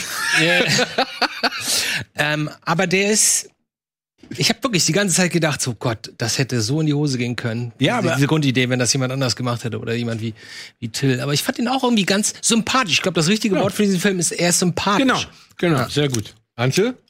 Ja, ich mochte den auch. Also, wie er ein- einerseits sehr albern ist, so von der Idee, aber das mit ganz viel Herzlichkeit dann wiederum Genau, aus, sehr schön. sodass man das für tatsächlich irgendwie realistisch hält. Man denkt erst bei der Idee, das ist total absurd, aber dann im Nachhinein, wenn so wie es aufgelöst wird, am Ende denkt man, ja, könnte eigentlich wirklich so passieren. Was ich auf einer gewissen Metaebene an dem Film so mag, ist, dass der Film jetzt als erster an, neu angekündigter Neustart Ja. nach der, nach der Corona-Krise kommt.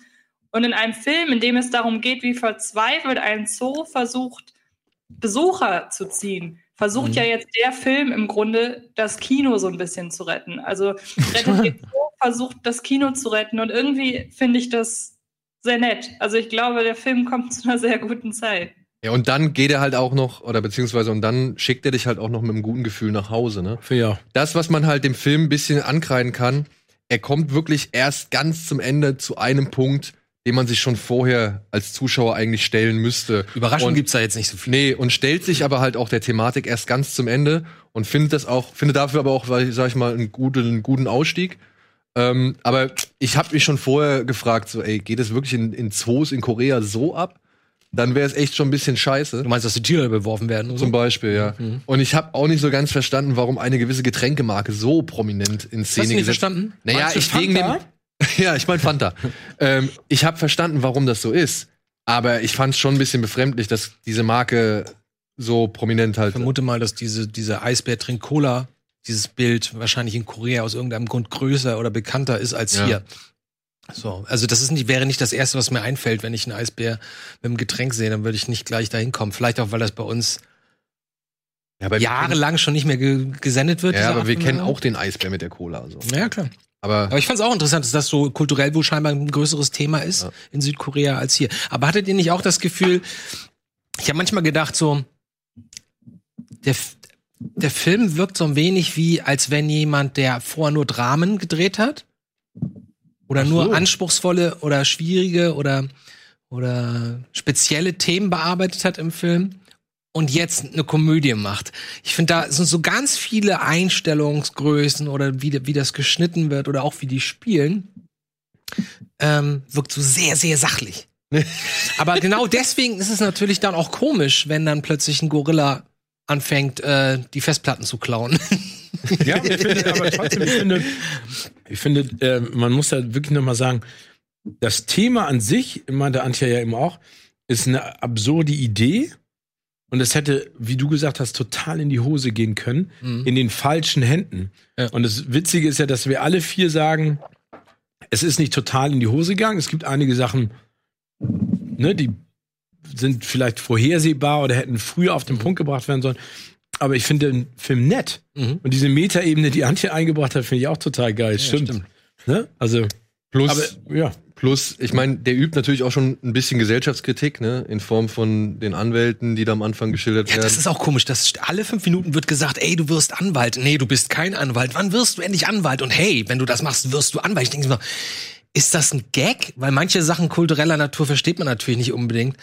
Aber scheint, das scheint wohl so zu sein, dass jemand, dass ein Anwalt oder der Beruf des Anwalts in Südkorea entweder total hoch angesehen ist oder so ein Klischee ist für jemanden, der es geschafft hat. Scheint es ja zu sein. Das ist ja, das ist ja kein Zufall, dass das so Aber beackert ist der wird. denn in immer wieder. Südkorea schon gelaufen oder startet der jetzt weltweit? Ich würde gerne mal wissen, ob der erfolgreich war in Südkorea. äh, Also ob das eine, eine Art und Weise der Komödie ist, was du ja auch gesagt hast, manchmal gibt es ja für diese Culture Clash, logischerweise, weil wir das ja nicht. Aber es war genauso wie bei diesem, bei diesem Katastrophenfilm, den ich irgendwie vor drei Wochen gesehen habe. Ich weiß nicht, ob du dabei warst, über den wir gesprochen haben. Da geht es um so einen Tsunami, glaube ich. Ich weiß gar nicht mehr, was das war. Ja, genau, so ein Tsuna- Tsunami-Horror-Katastrophenfilm, auf den ich mich sehr gefreut hatte. Und der war so drüber. Alles. Es war so wie. Doch, hast du erzählt. Habe ich, äh, was? Also es war so wie Eis am Stiel in, in grell Ja, genau. mal 300 Prozent. Und da habe ich mich auch gefragt, so wieso kommt sowas da drüben in Südkorea an und hier empfinde ich das nur als nervig und peinlich. Das war irgendwie ich weiß ich weiß jetzt leider nicht, wann in Südkorea die, die, ähm, die Kinos schließen mussten oder wann das da wirklich in, in Gang gesetzt worden ist, aber der hat bisher weltweit neun, neun Millionen eingespielt. Also Seit knapp- wann? seit Januar ja, Oh. 2020. Okay. ja. Also er hat nicht so viele. Vielleicht mussten da auch gerade schon die Kinos dann wieder geschlossen werden oder vielleicht ging das auch einher mit der. Krise. Ja. Ähm, das kann ich jetzt nicht so wirklich sagen, aber laut Box Office Mojo hat er international 9 Millionen eingespielt. Noch, ja. Ja, noch. Ja, gespannt, aber teuer war er wahrscheinlich auch nicht. Der hat Nee. wahrscheinlich 10 gekostet oder so. Der Regisseur hat auch vorher nicht so viele Filme gemacht, drei oder vier. Mhm. Aber die wirken schon auch, wie du schon angemerkt hast, nicht ganz so wie Komödien oder beziehungsweise, also was ich jetzt anhand dieser ersten Cover und so entnehmen Mhm. konnte, wirken sie nicht unbedingt wie Komödien, sondern vielleicht dann Ja. tatsächlich doch wie Dramen. Ich finde es aber auch ganz gut, dass sie das Thema grundsätzlich hinterfragen, nämlich äh, gehören Tiere in Käfige, zu, um uns zu belustigen oder damit wir uns die angucken können. Und ich meine, ich, ich bin mal wahrscheinlich genauso wie ihr. Ich liebe Zoos, ich liebe Tiere in Zoos, aber gleichzeitig, mein ganzes Leben fand ich das immer schon frustrierend. Da reinzugucken und da sitzt da irgendwie so ein, in Anführungsstrichen, stolzer Löwe und hat schon irgendwie hier seine Ja, genau. Wenn psychischen du halt schon merkst, Störungen und so. Kreise Und, zieht. und das hat mich gewundert, dass sie das am Ende, obwohl es die ganze Zeit darum geht, den Zoo zu retten, dass es auch ein bisschen dann zum Ende hin um das Thema geht, ist es eigentlich richtig, Tiere zu, einzusperren. Das fand ich ganz nett. Auch wenn es ein bisschen mit der Brechstange war, aber ich fand es trotzdem ganz gut. Gut. Rette den Zoo, sympathischer kleiner Film, kann man sich gerne mal geben. Gerade wenn man jetzt gerade Lust auf das koreanische Kino gefunden hat, Mhm. durch Parasite und den Erfolg, der mit einherging. Und damit sind wir beim letzten Film. Den haben wir tatsächlich schon ein paar Mal hier besprochen. Und wir wären jetzt wieder bei Werner Herzog. Dieser Film heißt Monos und wurde teilweise auch hier mit deutschen Fördergeldern finanziert, was mich sehr erfreut hat. Deswegen lief er unter anderem schon auf der Berlinale. Jetzt kommt er ins Kino. Und stellt euch vor, Werner Herzog schickt die Kinder aus Herr der Fliegen in ein Militärdrill à la Full Metal Jacket, damit die ihre eigene Apocalypse Now nacherzählen können. Ungefähr das geht. Es geht hier um eine Gruppe von jungen Soldaten, Mitglieder einer Rebellenorganisation, die irgendwo auf einem Berg halt eine Gefangene bewachen müssen und eine Kuh. Und Moment, ist das inszeniert oder ist das eine Doku? ist inszeniert. Und währenddessen, ja, versuchen sie halt irgendwo auch ein bisschen Kind zu sein, aber werden ständig von einem kleinen, muskulösen Mann militärischen Drill ausgesetzt, bis die Lage systematisch eskaliert und halt auch sich ein wenig verlagert und auch die Spannung innerhalb der Gruppe deutlich zunehmen. Kann man das so sagen, Antje, oder habe ich irgendwas fallen gelassen? Ich glaube, ich würde es auch so sagen. Ja. Ja. Und ey, für mich einer der besten Filme des letzten Jahres. Antje sieht es ein bisschen anders, aber ich sag mal so, wenn man Bock hat, und ich hoffe, da stimmt mir Antje zu, äh, wenn man Bock hat auf geile Bilder und dann auch wirklich atmosphärische Bilder und einen atmosphärischen Soundtrack, der von Mika Levy ins, äh, komponiert worden ist, die Dame, Oh, die auch schon Jackie von- gemacht hat. Den Soundtrack, Und- den Score von Jackie Und den Alien-Film, ne? und Under the Skin Under the Skin, ja. ähm, dann sollte man sich diesen Film im Kino ansehen. Es ist ein rauschvoller Film. Ja, man kann am Ende sagen, dieser Rausch hat mir nicht gefallen oder dieser Rausch hat mir nichts gegeben.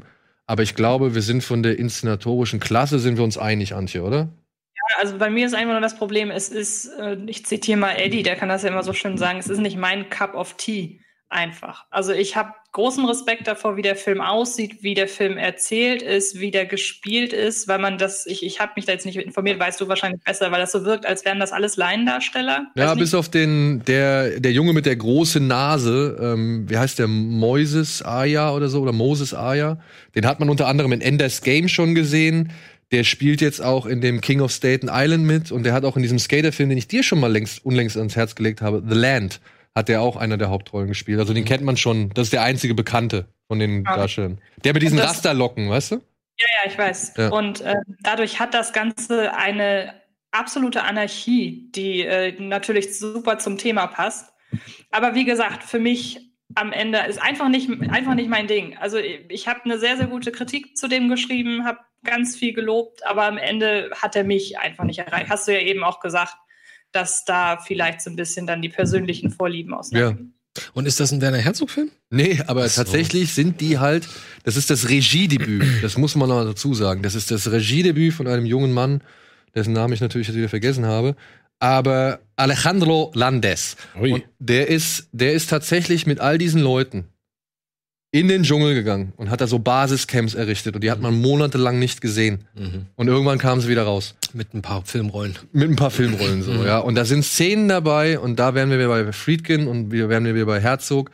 Da sind Szenen dabei, unter anderem mit einem reißenden Fluss, in den Leute springen und so, wo du halt denkst, ach du Scheiße. Also, was haben die da gemacht und wussten sie, was sie tun? Genau. Mhm. Haben, was haben sie da gemacht und wussten sie, was sie tun? Oder, aber, oder aber auch, äh, ich weiß nicht, ich hoffe, du kannst dich erinnern, Antje, die Szene mit der, mit der Ärztin oder halt mit der Geisel und den Moskitos. Mhm, ja. Ja.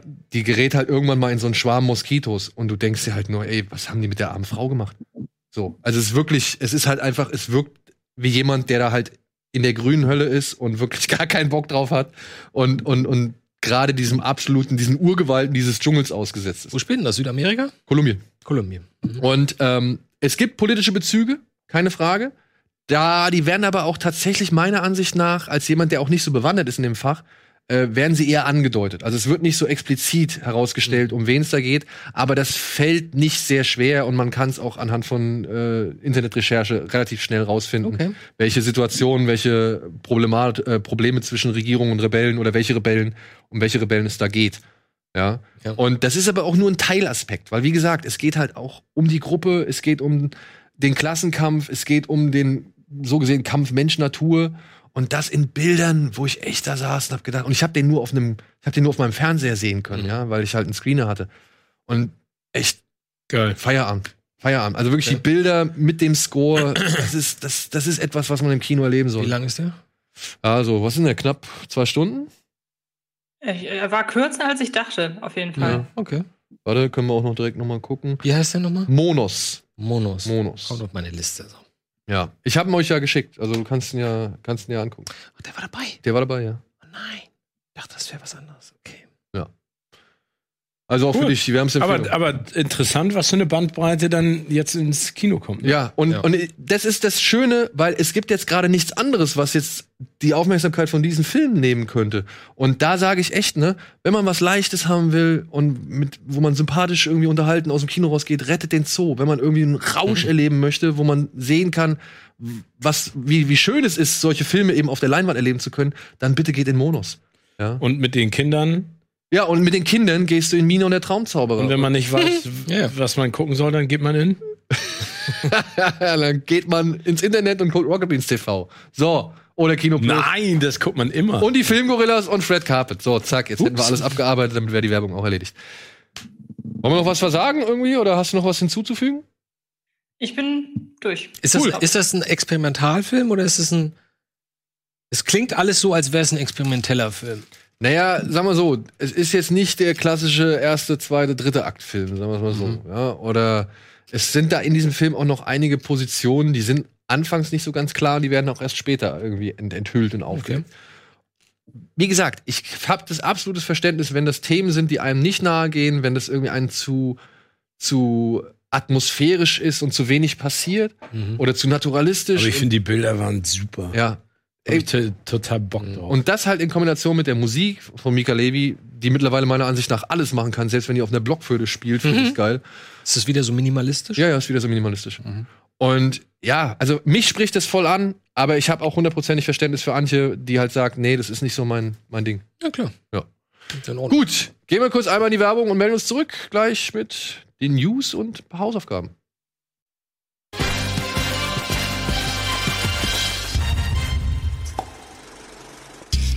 Hallo und herzlich willkommen zurück zu Folge 302 von Kino Plus. ja, du was Seid ihr gegessen. bei mir? Ja? Mhm, ja, Ja? alle fertig. Folge 302. Gut, gut, gut, gut, ja. Wir hatten eine Kinostarts-Matz. Warum machen wir nicht gleich weiter mit einer weiteren Matz? Hier sind die News. Erste Kinos machen dicht. Schließungen in Berlin und Stuttgart. Haarig. Ryan Gosling soll zum Wolfman werden. Tödlich. Victory Mahoney dreht die Comic-Verfilmung Kill Them All. Zwischen den Fronten die aktuellen Pläne des Leonardo DiCaprio.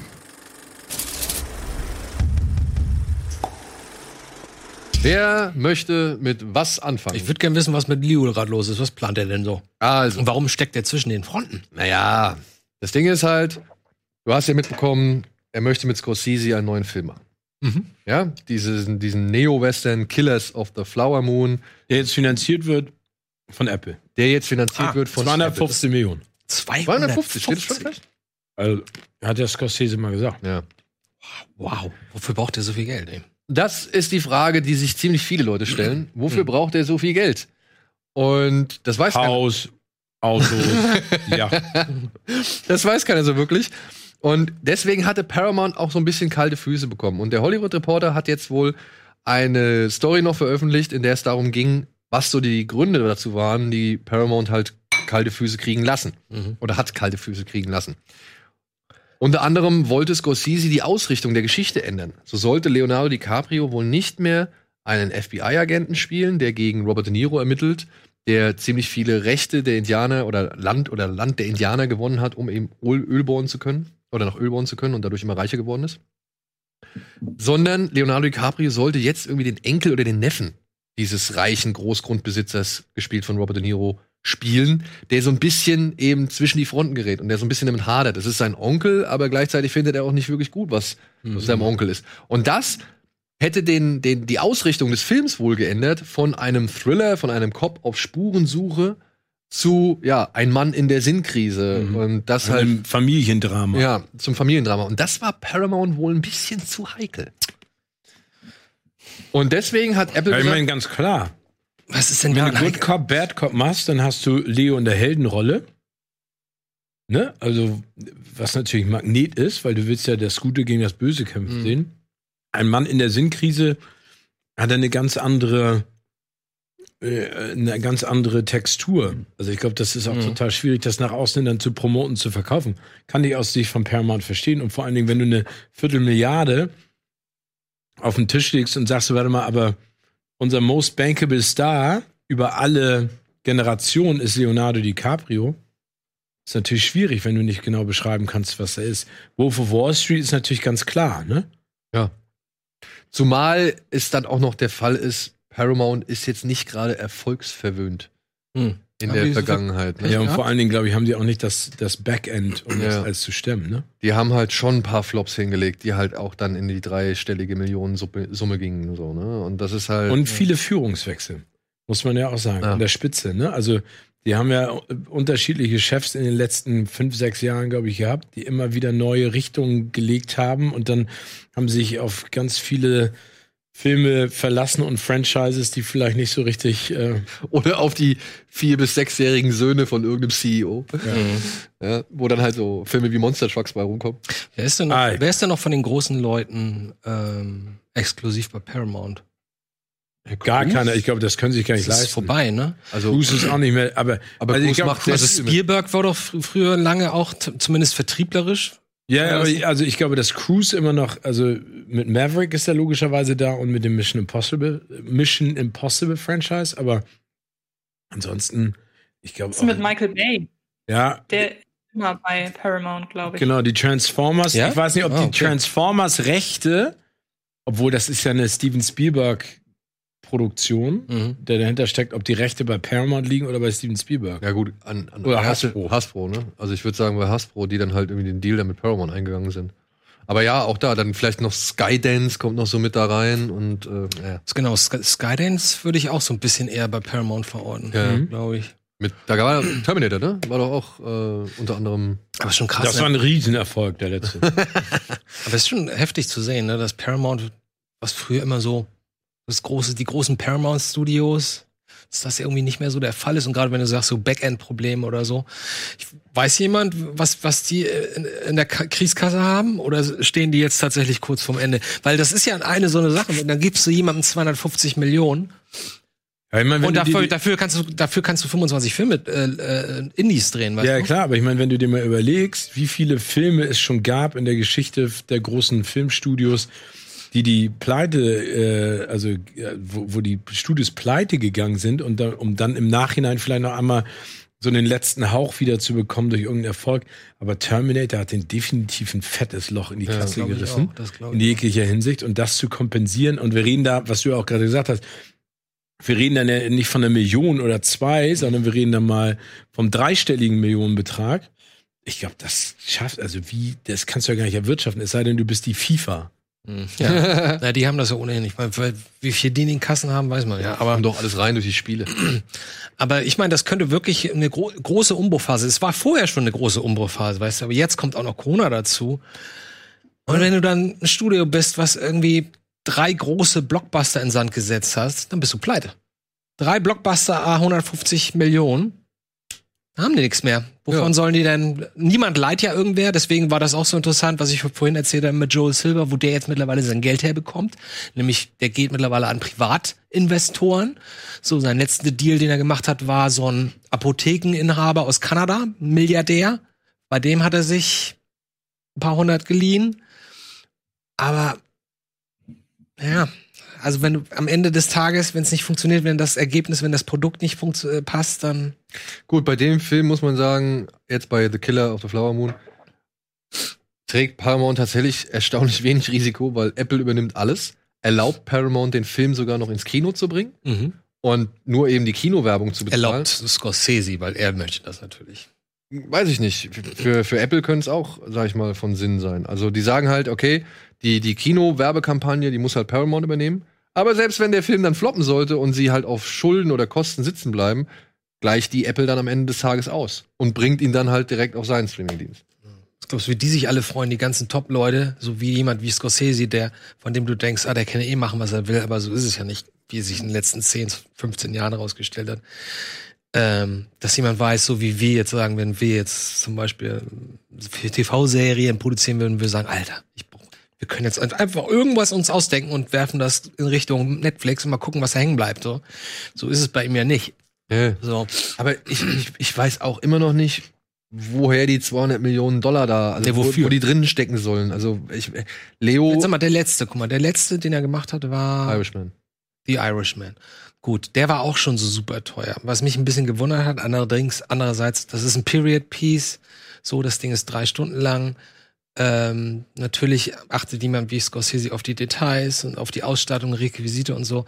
Trotzdem finde ich diese 250 oder was da gesagt haben.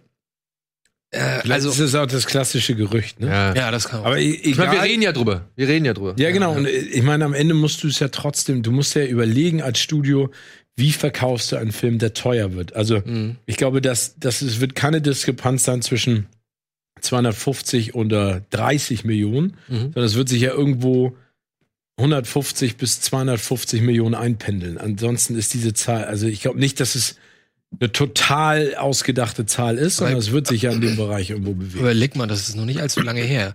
Ich würde sagen, das ist 15 Jahre her, dass man gesagt hat, ein Film. Wann, wann, was war lange Zeit der größte, teuerste Film nach 2. Titanic? Achso, nach Titanic. Pirates of the Caribbean 3. Pirates of the Caribbean 3? Der die 300 oder 350 Millionen Marke überschritten hat. Und dann auch der. Dings, ne? Der, der, ähm, ach, der Western, den er danach gemacht hat. Lone Ranger. Lone Aber Der Ranger. war so teuer. Der war auch so teuer? Der war auch richtig teuer, ja. Also sagen sie. Hm, Okay.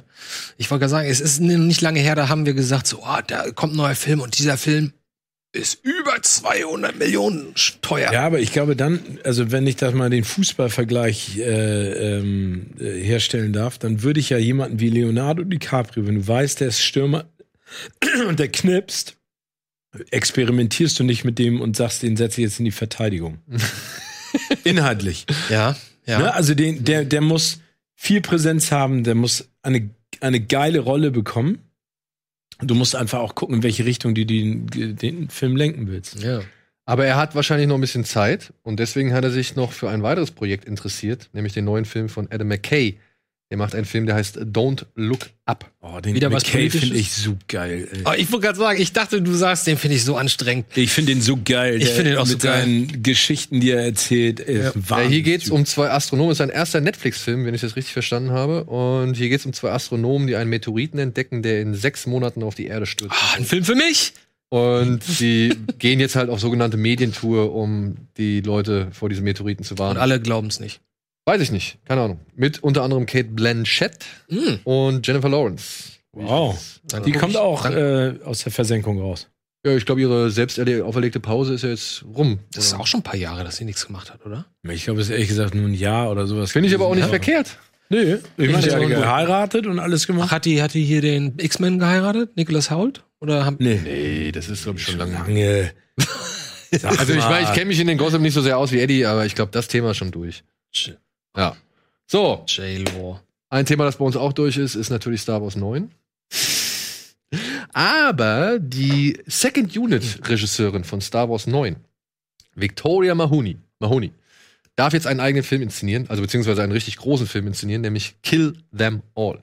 Eine Comic-Verfilmung über eine Killerin, die irgendwie betrogen worden ist und über einen abgehalfterten Polizisten, die sich jetzt zusammenschließen müssen und in ein Hochhaus gehen und dort Stockwerk für Stockwerk alles im Gar aus. Ich kenne da einen Film. Ist das Realverfilmung oder Cartoon?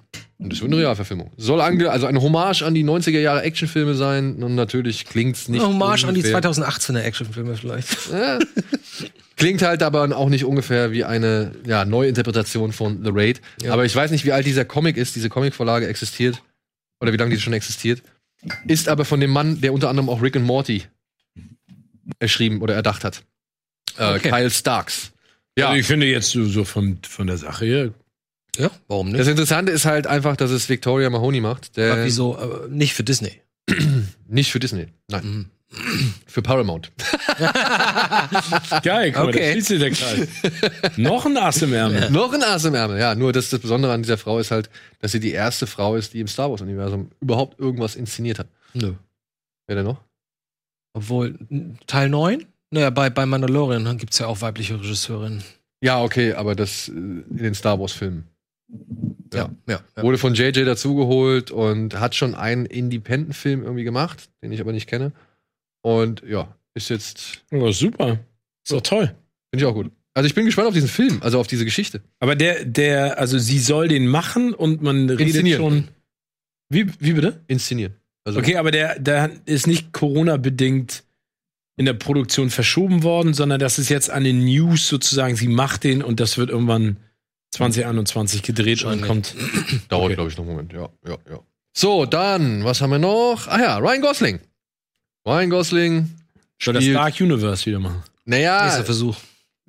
ich glaube, das hat nichts damit zu tun, Nee? sondern sie gehen einfach weiter den Weg weg. Man gibt mir doch einfach nur einen richtig guten, dramatischen, spannenden, gruseligen Werwolf-Film. Warum kann mir keiner diesen Film geben? Ich Das- weiß noch 2010 oder wann das war, als sie hier der Wolfman äh, ge- gedreht hatten und ich dachte, boah, endlich wird's das so ein bisschen Oldschool-Vibes so wie in den 30er Jahren, unheimlich und Monster und das war so ein langweiliger Film, echt. Ja. Und dieser neue Film geht so ein bisschen den Weg von Der Unsichtbare. Mhm, okay, cool. Denn Ryan Gosling ist hier wohl ein Reporter. Oder ja doch ein Reporter aller Nightcrawler. Oh, Also er soll halt so ein, äh, also es soll schon deutliche Bezüge oder Anlehnungen an Nightcrawler geben. Also die, die wollen die Atmosphäre von Nightcrawler wohl aufgreifen Mhm. und gleichzeitig halt eben dieses Thema Wolfsmensch dann da ein, einbinden. aber Und- man weiß nur, dass er das spielt oder weiß man auch schon, wer drumherum dabei ist? Also Lauren Schuker Bloom und Rebecca Angelo. Das sind zwei Damen, die unter anderem schon an Orange is the New Black mitgearbeitet und mitgeschrieben haben. Die, Und die werden schreiben das die Buch. schreiben das Drehbuch. Mhm. Zu Ja. wann? Oder ist, geht's jetzt gerade los erst? Das geht jetzt gerade los. Ja. Ich bin mal vorsichtig gespannt mal wieder. Aber darf ich jetzt mal eine etwas ketzerische Frage in den Raum werfen, ne? Wirte wirf. Ryan Gosling finden wir alle gut. Mhm. Ich, ich habe da auch so Geschichten mit Ryan Gosling, die mir passiert sind. Ja, doch Antje. Antje, Antje, hat den, Antje hat den kleinen Fingerzeig. Ähm, äh, Ach so, ach, die nein, Geschichte. Nein, ja, aber, ja. aber jetzt mal Ryan Gosling als Schauspieler, ne? Ladies first. Wa- Was hältst du von Ryan Gosling als Schauspieler? Also ich finde ihn, er ist nicht der beste Schauspieler, aber wie man Richtig. zum Beispiel an La La Land gesehen hat, ist ja das Sympathische, was ihn wiederum zu, zu einem sehr guten Schauspieler macht, die Tatsache, dass er so, dass er nicht so spielt. Also das, was du ja zum Beispiel gerne mal bei Benedict Cumberbatch anführst oder b- was Ja. auch gerne mal im, im Kontext zu Jake Gyllenhaal fällt, wo ich es wiederum leider nicht verstehen kann. Das hat Ryan Gosling nicht. Der hat so eine Natürlichkeit und diese Imperfektion auch. auch Singen und so, das war ja was, was, was viele bei La La Land gelobt haben, dass das nicht so perfekt war und gerade deshalb so sympathisch. Nee, aber, aber das wollte ich mal in den Raum stellen, weil ne, wir reden alle von, äh, von Ryan Gosling und ich meine, der ist ja auch in aller Munde und ist ja ein Superstar, der kann sich ja aussuchen, was er machen möchte. Aber ich finde es auch spannend. Ich finde, er ist handwerklich und ich maße mir jetzt das Urteil einfach an, wenn ich ihn sehe. Nicht der Beste, aber ich gucke ihn mir trotzdem gerne an. Er ist Du, ein sympathischer Typ. Das es gibt Punkt. aber auch, es gibt aber auch Rollen, für die ist der halt einfach Perfekt. perfekt und prädestiniert. Ich sage jetzt mal sowas wie Stay. Ja, aber das war der erste Film, von dem ich, mit dem ich, also wo ich ihn so wirklich wahrgenommen habe von Mark Foster. Den fand ich tatsächlich echt gut. Und da hat er, ist er mir halt so in Erinnerung geblieben, weil er halt wirklich Ja. gut gespielt hat. Ich sage Drive, weil da passt er einfach. Ja, ja, äh, also von seiner reduzierten, weil Genau. er, er spielt extrem reduziert und Mhm. das war krasser Kontrast zu diesen Tanzszenen in La La Land Genau. und zum Gesang. La La Land würde ich auch noch dazu zählen und ich würde auch noch einen First Man dazu zählen. Und dann gibt's aber auch halt die Filme, wo es halt überhaupt nicht passt und funktioniert, wie zum Beispiel dieser komische Gangsterfilm ähm, mit, mit Josh Brolin noch und Sean Penn. Wie hieß der? Gangster Squad? Ja, Gangster Squad? Ja. Zum Ich Beispiel. dachte, er muss mal ein bisschen was Großes machen. Keine Bin ich Ahnung. auch Denzel? Ist der nicht auch dabei? Oder bin ich, nee, Nee, Johnny Depp? Wie, oder verwechselt die ganzen Gangsterfilme? Ja, das ist, was du meinst. Johnny Depp ist bei Public Enemies dabei. ja Christian genau. Bale. Okay. Nee, aber da, da, da finde ich, da ist so ein Ryan Gosling, ob der dabei ist oder nicht, ist egal. Auch, und obwohl ich diesen Film wirklich, wirklich mag und wirklich, wirklich gut finde und, und den tatsächlich jetzt auch schon Place echt. Beyond the Pines. Nee, Place Beyond the Pines nicht. Aber auch da, wäre er da nicht dabei, weiß ich nicht, ob das ein viel schlechterer Film wäre. Und genau das gleiche würde ich sagen über Blade Runner 2049. Ja. Nein, nee, also deswegen habe ich gesagt, ketzerische Frage. Nicht, weil ich ihn schlecht finde, ne? ich finde ihn auch nicht schlecht. ähm, sondern weil ich weil ich es interessant finde. Ja, aber du hast es gerade genau gesagt, so wie es ist. Es gibt, äh, ähm, es gibt Schauspieler, die über, überzeugen einen durch ihr Spiel, durch ihre Kunst. Ja? Gut. Wenn ich mir diese oder jene Person im Film angucke, denke ich so, boah, sind die gut, ja. Das ist bei ihm nicht der Fall. Bei ihm ist der Fall, und da wären wir auch wieder bei John Boyega, was wir letzte Woche, was ich letzte Woche angedeutet habe. Es gibt Menschen, die einfach sympathisch sind. Die wirken auf den ersten Blick sympathisch und cool. Das Ja, ist so, das das, ist, das ist so seine, das sind beides seine Tropes. Sympathie und Coolness.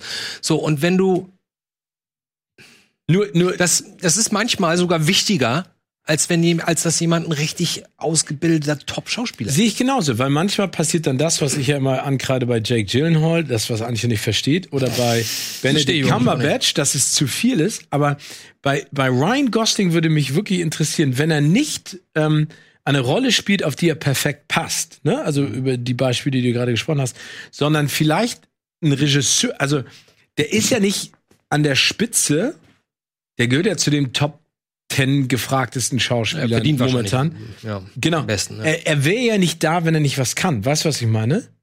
Ja, ja. Also deswegen frage ich mich manchmal, äh, sucht er sich das passend mittlerweile einfach zu seinem äh, Schauspielrhythmus raus? Oder muss da vielleicht von irgendjemandem mal richtig gefordert werden? Das, ich glaube beides. Ich glaube beides. Und ich glaube, das Problem ist immer dann, wenn du einen gewissen Status erreichst. Das hat äh, William Friedkin auch in der Dokumentation gesagt.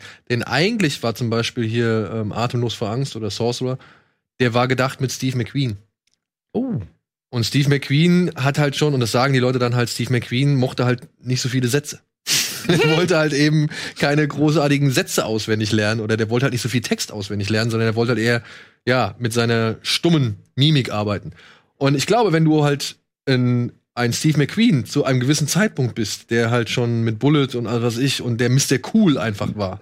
Und ich glaube auch, wenn du ein Ryan Gosling bist, der ebenfalls Sexiest Man Alive und Mr. Cool ist und so, dass wenn die ankommen und sagen, ey, weißt du was, komm, gib mir doch einfach weniger Text, ich versuche das Ganze mit meinem Gesicht irgendwie zu machen, ähm, dass die da auch, dass den Leuten da halt einfach nachgegeben wird. Möglich, ja. Ja? Und jetzt also das ist nur eine Vermutung. kurz den Boden, äh, Bogen zu einem Thema, was wir letzte Woche besprochen haben. Stellt euch jetzt mal vor, Ryan Gosling als der neue Indiana Jones. Fänd ich nicht so abwegig. Siehste? Fände ich nicht so abwegig, aber mit einem Regisseur, der dann was aus ihm rauskitzelt, Genau. was er da braucht. Er braucht das muss Verschmitzte. Was, muss auch was Eigenes machen. Ne? ja, er braucht dann nicht, er darf ja nicht irgendwie so tun oder so. Aber ich finde, ich finde, er könnte das total. aber er müsste, also es dürfte kein stoischer, schweigsamer Indiana Jones sein. Nein, nein, nein, nein, nee, nee, sondern, aber da, das, was Antje gerade meinte, den Witz ein bisschen rauskitzeln, den er ja auch unter Beweis gestellt hat in La La Land, ne? Also die, die dieses aus sich herauskommen, dieses nicht perfekte, weil Indy, also du darfst natürlich nicht an Harrison Ford das Ganze festmachen, aber Indy ist ja eine, ein nicht perfekter Actionheld, Mhm. der eigentlich gar keinen Bock drauf hat. Mhm. Handeln, gucken, was passiert. Genau. Und ich glaube, das könnte Ryan Gosling total gut verkörpern. Ich war ja mal kurzzeitig bei Bradley Cooper. Ja, Ja, aber der ist ein bisschen zu massiv. Das ist auch äh, schon mittlerweile schon zu alt. Ne? ja, wahrscheinlich. Weil da willst du Ja, ja. aber ich sag ja, ich 20 war ja mal, also ich war kurzzeitig Ja, mal bei Bradley. Cooper, wo ich aber so so, in, in der jungen Altersklasse, was weiß ich, zwischen 20 bis 25, echt schwierig, muss ich sagen, dass ich. Aber ich finde, dass, ich finde, dass ähm, Gosling, der ist ja, wie alt ist der? Mitte 30? Nö, der ist schon Mitte, Mitte muss ich 30, jetzt oder? gucken hier, ich weiß es nicht. Dass der das Potenzial hat, Indiana Jones in eine. Also ich habe, also was ich mir wünsche, ist, dass es kein 20-Jähriger. 40. 40. 40 schon. 1980 geboren. So alt! Alter. Hm, Entschuldige. Aber The Wolfman muss er erstmal machen. Aber für Wolfman könnte er das richtige Alter haben. Ja. Aber man weiß nicht, um nochmal zum Wolfman zurückzukommen, man weiß nicht, welche Genreausrichtung dieser Film hat. Ob es ein Drama ist oder ein Gruselfilm oder ein Actionfilm oder ein Naja, ich denke, es wird äh, wie halt der Unsichtbare in so Thriller. Hm. leicht ich das ja, ich finde es nach wie vor immer noch eine smarte Idee mit ähm, dem Unsichtbaren. Du, wenn sie es schaffen, einen, einen greifbaren, realistischen, aktuellen Anker da irgendwie zu finden, Mhm. mit dem man dieses mystische Thema irgendwie verbindet. Und wenn dieser Reporter einfach von, weiß ich nicht, Einsatz zu Einsatz fährt und sowieso schon so ein reißerischer Charakter ist, wie es vielleicht auch ein Jake Gyllenhaal in Nightcrawler war, könnte ich mir das echt interessant vorstellen, als Allegorie, als Sinnbild, als auch vielleicht Möglichkeit, um eben von einem Ort zum anderen irgendwelche Leute umbringen zu können oder was weiß ich machen zu können. Mhm. Finde ich, also klingt für mich tatsächlich erstmal spannend. Der TMZ-Zombie. Ja. Aber man weiß noch nicht, wer, welcher Regisseur? Äh, nee, bisher noch nicht. Ah, okay. Also zumindest konnte ich nichts davon. Oder hast du was gehört, Antje? Habe ich nicht. Oh gut. ist Gosling immer noch mit Eva Mendes verheiratet? Ja. Mann, Mann, Mann, Mann, Mann, Mann, Mann. Ah, guck mal hier. Äh, Corey Finlay, der unter anderem Bad Education ich nicht. für ist das? HBO gemacht hat. Das ist, ist das diese. Bitte? Vollblüte. Hat er auch gemacht. Vollblüte, der wird gehandelt. Hm. Der ist es. Cool, Hm? cool. Oh, da hätte ich Bock drauf. Da hätte ich Bock drauf. So, Jetzt noch zu einem traurigen Thema ganz zum Schluss. Ähm, erste Kinos machen dicht. Unter anderem eines der größten Lichtspielhäuser in Deutschland. Scheiße. Das, äh, der Uferpalast in Stuttgart. Die haben jetzt gesagt, ey, es geht nicht mehr. Die haben jetzt Insolvenz äh, angekündigt und das, obwohl in Baden-Württemberg gerade halt das Kino wieder im Begriff ist zu starten oder die Säle wieder aufmachen dürfen. Schön alten Dinge. Und ähm, das gleiche gilt dann halt auch für das UCI Kolosseum in Berlin. Welches ist das? In Charlottenburg. Achso, nee. Nee, Quatsch, vergiss es. Nicht Charlottenburg. Ähm, oh, wo habe ich's denn? Kolosseum, äh, Schönhauser Allee, Ecke Gleimstraße. Ach, Quatsch, echt? Ich glaube, das Ja. kenne ich sogar. Ähm, UCI hat zwar jetzt, also der In Insolvenzantrag läuft, UCI und auch der Betreiber des Kinos, äh, Herr Sammy Braun heißt er, glaube ich, die haben sich jetzt noch nicht wirklich dazu geäußert und es besteht auch noch die Möglichkeit, dass das Kolosseum in Berlin öffnet. Aber in Stuttgart hat man schon klipp und klar gesagt, hier, wir können das nicht mehr weitermachen, wir können das nicht stemmen und hier wird auch über kurz oder lang kein weiteres Kino an diesem Standort neu Krass, dass aufmachen. die das nach, ich meine, drei Monate waren das jetzt?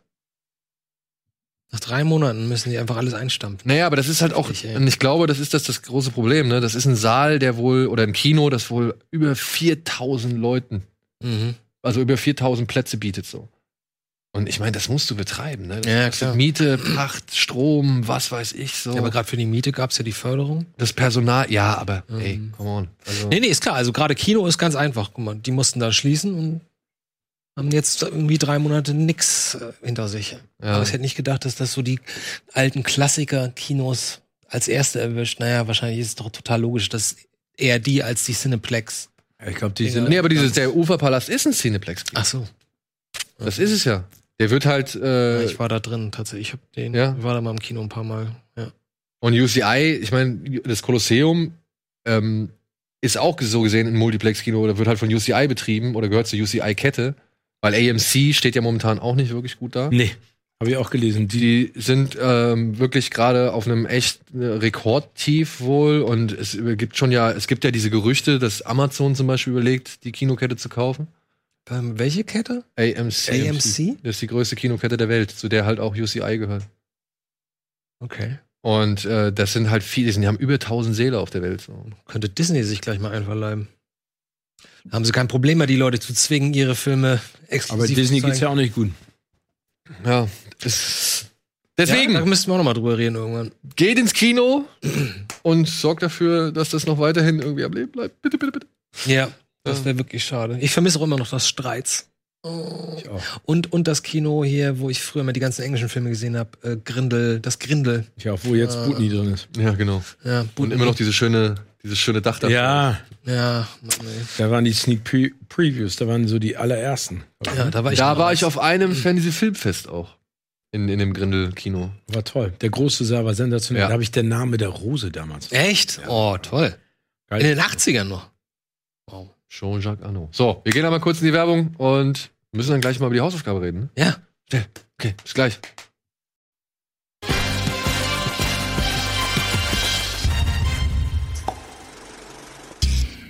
Hallo und willkommen zurück. Ich habe jetzt, glaube ich, einen Fehler gemacht. Guck mal hier, das ist so Captain Marvel, Asterix, Iron Sky, Rocker, Head Full of Honey. Ist das dann die englische Version gewesen? Das Nick Nolte Remake. Ostwind 4. So, jetzt habe ich natürlich einen ganz tollen Fehler gemacht. Ich habe nämlich nicht die ganzen Sachen rausgesucht, äh, rausge nee, rübergeschickt, die ich mir eigentlich rüberschicken wollte, deswegen muss ich sie ablesen. So, liebe Freunde, wir hatten vor einiger Zeit eine Hausaufgabe aufgegeben, dank Etienne, einen Film namens Enemy Mine. Wir sind bei Kino Plus, falls ich das noch nicht gesagt habe, Entschuldigung. Hm. So, und diesen Film habt ihr natürlich ein bisschen besprochen und habt ein paar Worte dazu verfasst. Und Antje, du hast den Film nicht gesehen, aber du weißt, worum es geht ungefähr? Ich habe hab gesehen, wie die Hausaufgabe aufgegeben wurde. Und äh, daher weiß ich das so grob. Aber ich kann direkt sagen, ich hatte vor der Hausaufgabe noch nicht mal etwas von dem Film gehört. Das finde ich Also spannend. normalerweise Filme, über die ihr sprecht, da habe ich ja wenigstens von gehört, wenn ich sie nicht gesehen habe. Aber der war komplett, äh, habe ich noch nie. Da geht Welcher. Jahrgang bist du? 91. Aber pass auf, Antje. Und das ist ein guter Einstiegspunkt. Denn Apex Predator MK hat bei uns im Forum geschrieben. Apex Predator MK. Ja, so heißt sein Name. Ich, Okay. ich lese hier nur vor, was hier steht. Enemy Mine ist ein Film, von dem ich vorher noch nie gehört habe und auf den ich ohne die Hausaufgabe wohl nie gestoßen wäre. Also du bist nicht allein, Antje. Äh, Ja. Daher bin ich als großer Sci-Fi-Fan sehr froh, nun auch diesen Film gesehen zu haben. Wolfgang Petersen schafft es, zumindest für mich, eine durchaus bekannte Prämisse. Das Apex, das gibt Geld in die Kasse. Ja? Zwei eigentlich verfeindete Per- Personen müssen in der Not zusammenhalten und freunden sich an, in Klammern. Und eine sehr, ein sehr geschätztes Genre zu kombinieren, was ich in dieser Kombo noch nicht kannte. Die Story fesselt mich sofort und bietet auch die ein oder andere Überraschung. Dennis Quaid und Louis Gossett Jr. bringen diese auch super rüber und überzeugen vor allem in den ruhigen Szenen, von denen es zwar sehr viele gibt, die aber den Film überhaupt nicht langweilig machen. Am meisten fasziniert haben mich allerdings die Effekte. Natürlich schaut der Film nicht so gut aus wie heutige Produktionen, aber man muss bei solchen Filmen einfach auch das Entstehungsjahr mit einbeziehen. 1985. Und für diese Zeit liefert der Film wirklich beeindruckende Bilder, die sich auch nicht vor großen Produktionen dieser Zeit, zum Beispiel Rückkehr der Jedi-Ritter, verstecken müssen und diesen nostalgischen Charme versprühen, den ich in den letzten Jahren schätzen und lieben gelernt habe. Alles in allem ist Enemy Mine ein rundum gelungener 80er Science-Fiction-Perle, bei dem ich es sehr schade finde, dass er doch so unbekannt ist, zumindest in meiner Wahrnehmung. Absolute Sehempfehlung für alle 80er und Sci-Fi-Fans. Ja, das ist doch schön. Vielleicht sollten wir mal kurz, kurz nur mal um, umschreiben, worum es da eigentlich geht. Wir können es noch mal kurz entscheiden. Es ist so eine Art, wie sagt man dazu, Robinsonade. Ne? Es geht um einen menschlichen Astronauten oder menschlichen Kampfpiloten und einen Kampfpiloten der Rasse, der Alien-Rasse Drak. Drack. Diese Menschen oder die Menschheit und die Draks liegen im Krieg und es kommt hin und wieder zu gewissen Scharmützeln und aufgrund eines dieser Gefechte ähm, landen eben Dennis Quaid, also ein Soldat der Erde und wie heißt der? Er nennt ihn Louis, Louis Gossett Jr., ja, Jerry. Jerry. Und Jerry halt ein Drack auf einem, ja, sehr lebensfeindlichen Planeten, sehr entvölkerten Planeten, wo ab und zu nur ein paar Schmuggler oder, oder Minenarbeiter, nee, Minen, was das, was, was, fördern die?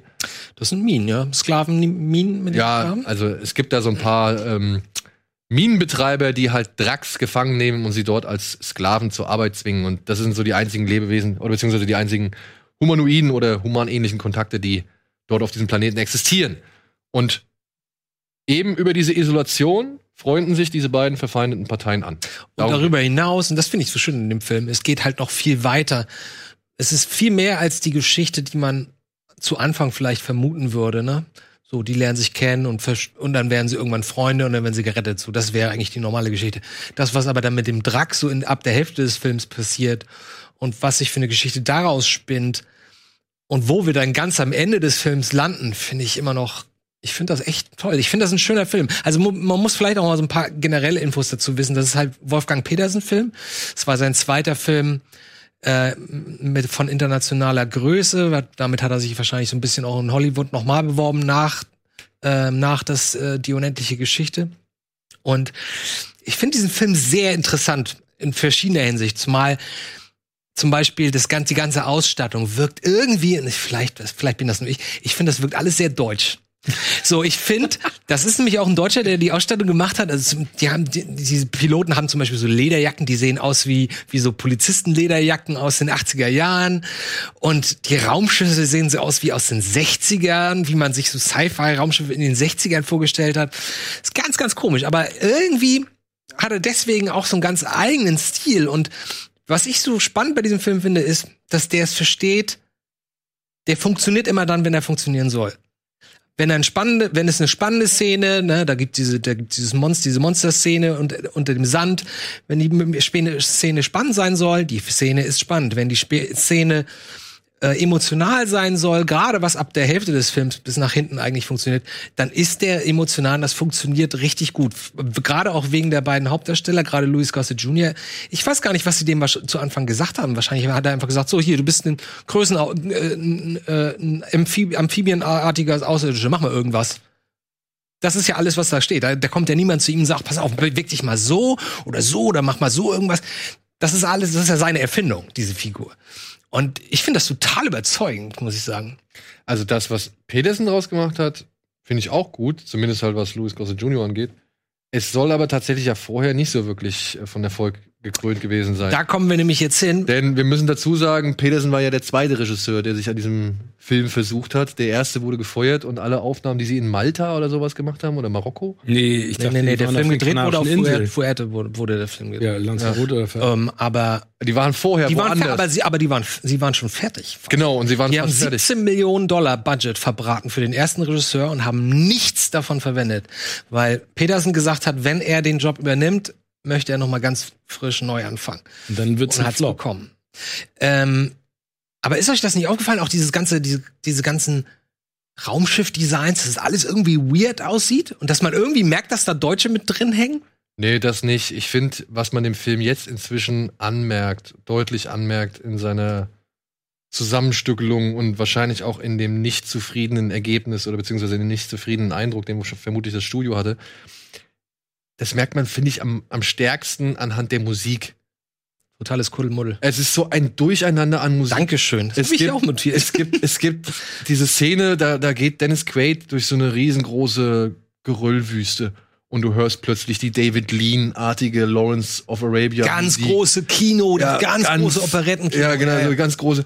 Dann gibt's irgendwie, ja, die Indiana Jones Mucke, wenn sie halt in dieser Mine am Ende sind und da so ein bisschen Action irgendwie. Dann hast du auch noch den, äh, Syn Synthesizer-Sounds Ja. plötzlich zwischendurch. Also, es ist schon so ein bisschen Kraut und Rüben. Ich würde gerne noch eine, ein Statement vorlesen. Ich finde, er trifft es tatsächlich ganz gut auf den Punkt. Ein User namens Twin Peaks hat noch eine sehr, etwas längere geschrieben, aber der, der, der schafft es tatsächlich, meiner Ansicht nach, das ganz gut auf den Punkt zu bringen.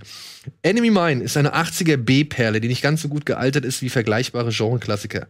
Dass es eine deutsche Produktion ist, oder war, merkt man zu keiner Zeit.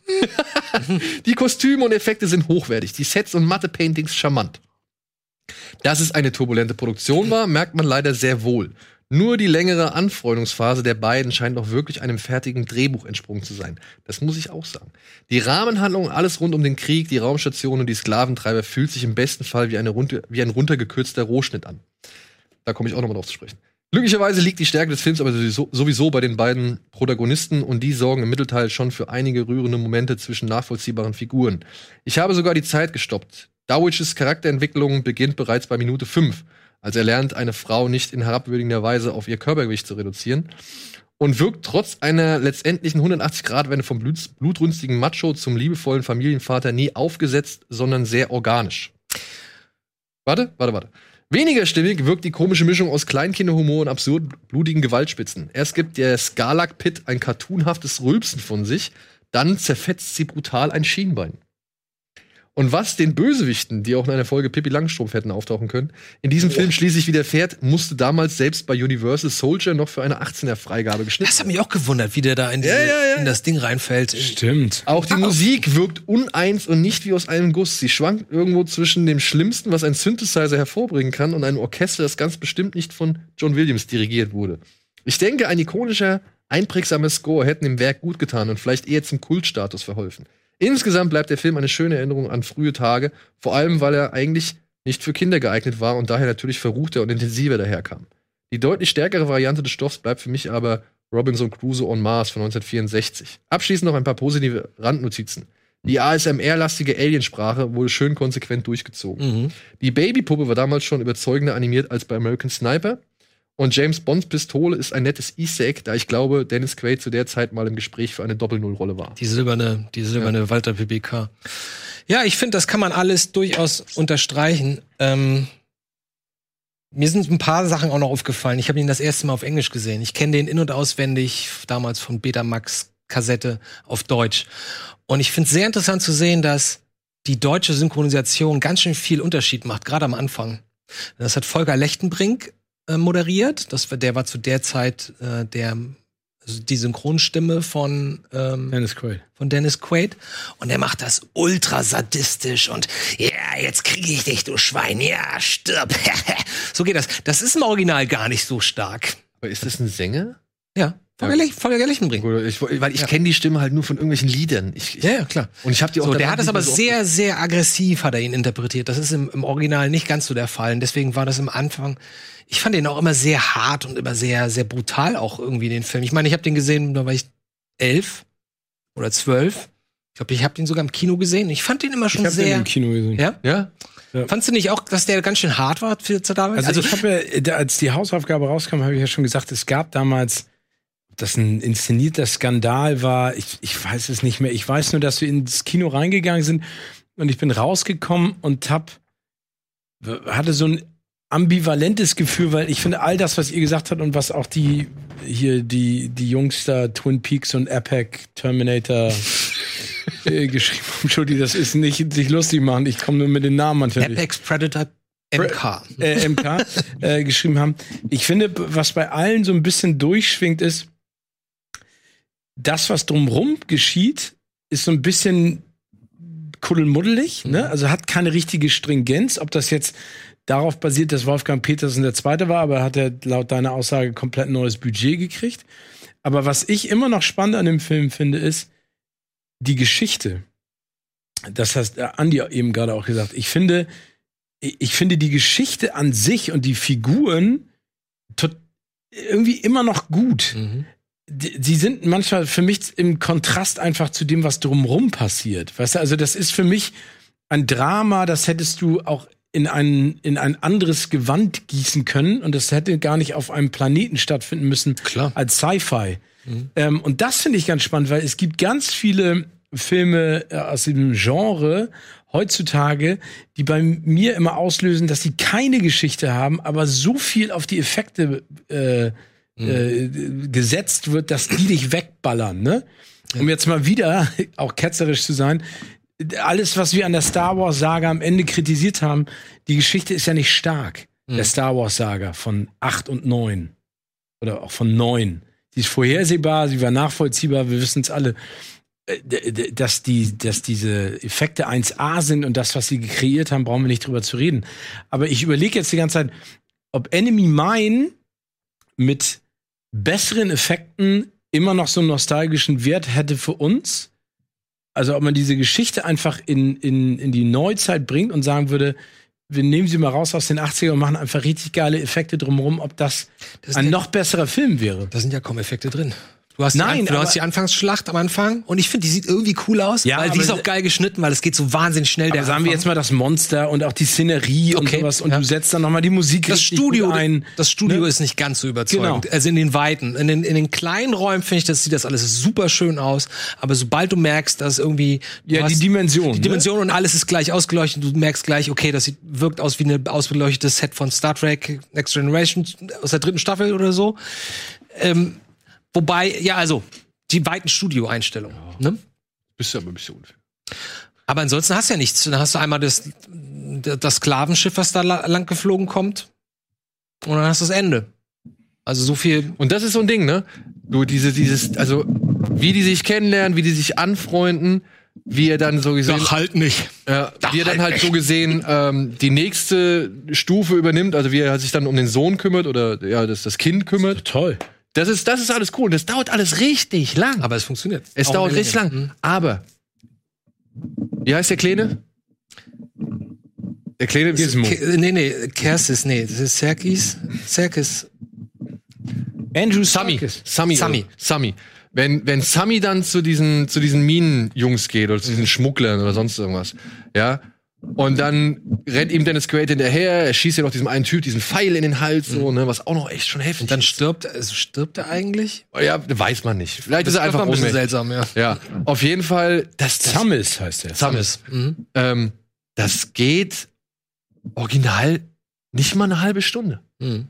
Also bis er dann wieder zurückkommt und so weiter, das ist zack, zack, zack, zack, zack. Oh mein Gott, er spricht Drak. Ja, und das fand ich dann doch irgendwo, das wirkte halt einfach zu abgehackt.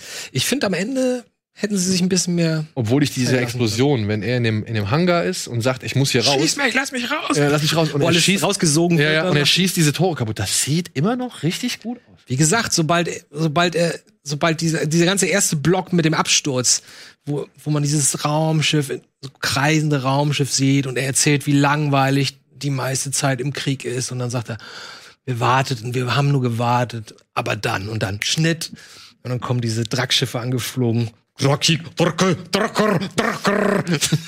Ich finde das total geil. Und die gehen raus und das sind, haben- sind nur voller Hass und wollen die nur auf die Krötenfresse wollen sie platt machen und so Ja. und machen Witze dabei. Ja, aber ich meine, aber also, wenn man das, wenn man das mal überträgt auf die Karriere von einem Wolfgang Petersen und seiner Filme, ist es ja schon beachtenswert, dass er da das Händchen, also ich meine, wir reden über einen Film, der ist richtig alt, ne? Ja, klar.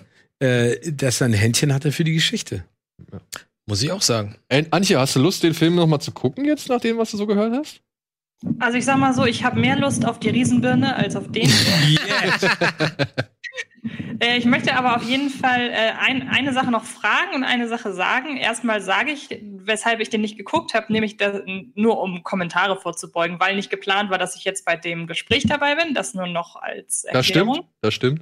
Ähm, was mich interessieren würde, weil ich jetzt unterschiedliche Meinungen dazu gehört habe, jetzt nur auf den Trailer bezogen, den ich gerade gesehen habe. Ich finde, dass zum Beispiel so Sachen wie die Kostüme, dass die selbst für äh, Mitte 80er Filmverhältnisse eher so in die Trash-Richtung gehen. What? Würdet, würdet ihr What? dazu?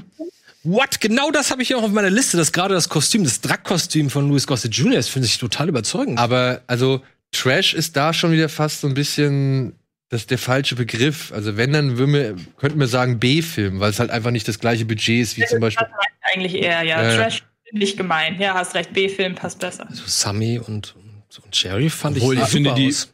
Ja. Aber ich meine, wenn man das im- im Vergleich sieht zu Sachen, die halt gerade in diesem Zeitraum äh, entstanden sind, ne, sowas wie Star Crash, sowas wie äh, äh, Krieg der Eispiraten Ja. und so so. Also ich glaube, da ich glaube, da ist da ist Kastriert, lobotomisiert. Angeblich soll es nicht wehtun. ähm, ich glaube, da ist dann Enemy Mine schon noch äh, in dem in dem oberen in der oberen Hälfte, sag ich mal so. Ich Ja, finde auch. Ich bin überrascht. ja.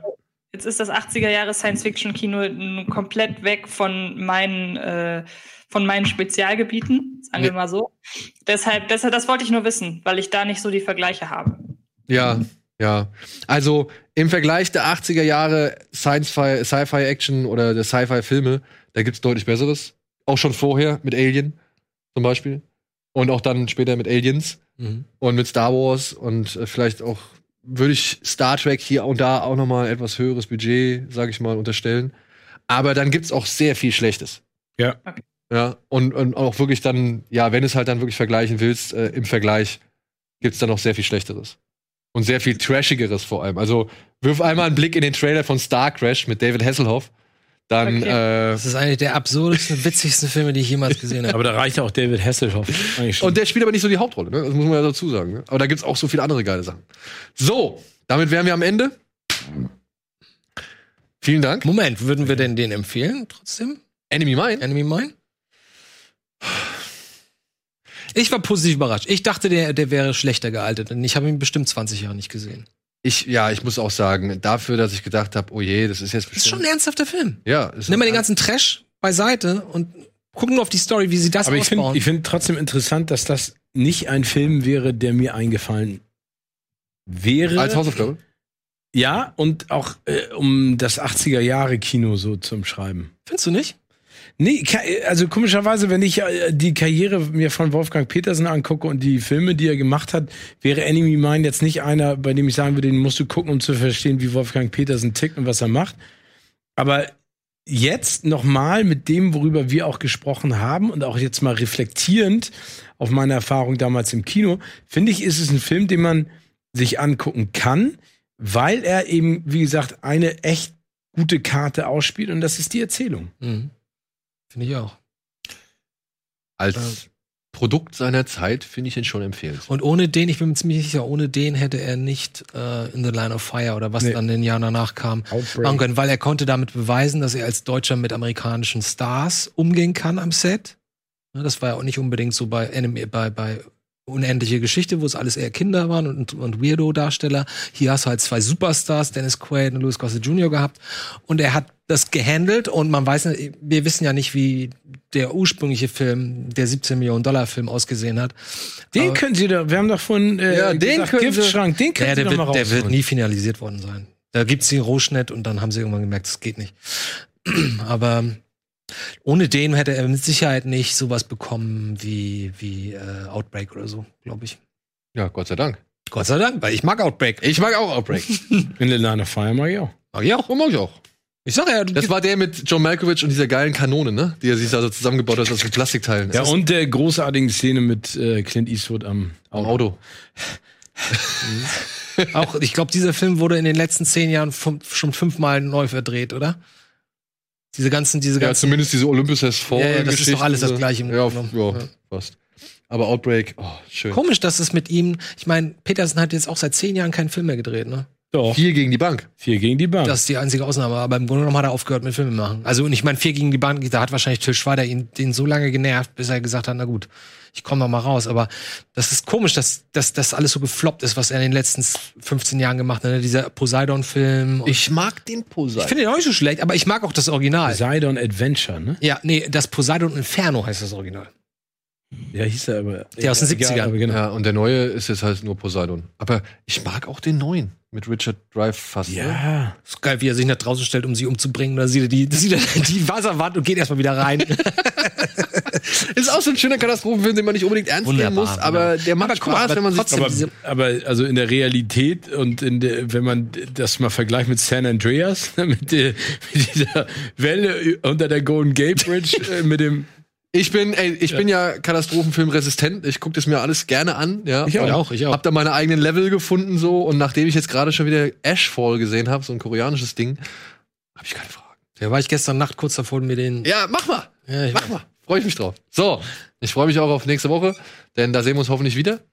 Und ansonsten vielen, vielen Dank, Antje, Gerne. äh, aus deiner doch etwas weiten ländlichen, sag ich mal, Behausung heraus. Gutes Internet dort auf dem Land. Kannst du Herrn Escher auch nochmal sagen. Das werde ich tun. Und ansonsten danke, Andi. Danke, Steven. Sehr gern. Danke, Daniel. Und wir sehen uns ja nächste Woche. Tschüss, macht's gut. Tschö. Tschö, tschö. Oder habe ich jetzt was vergessen?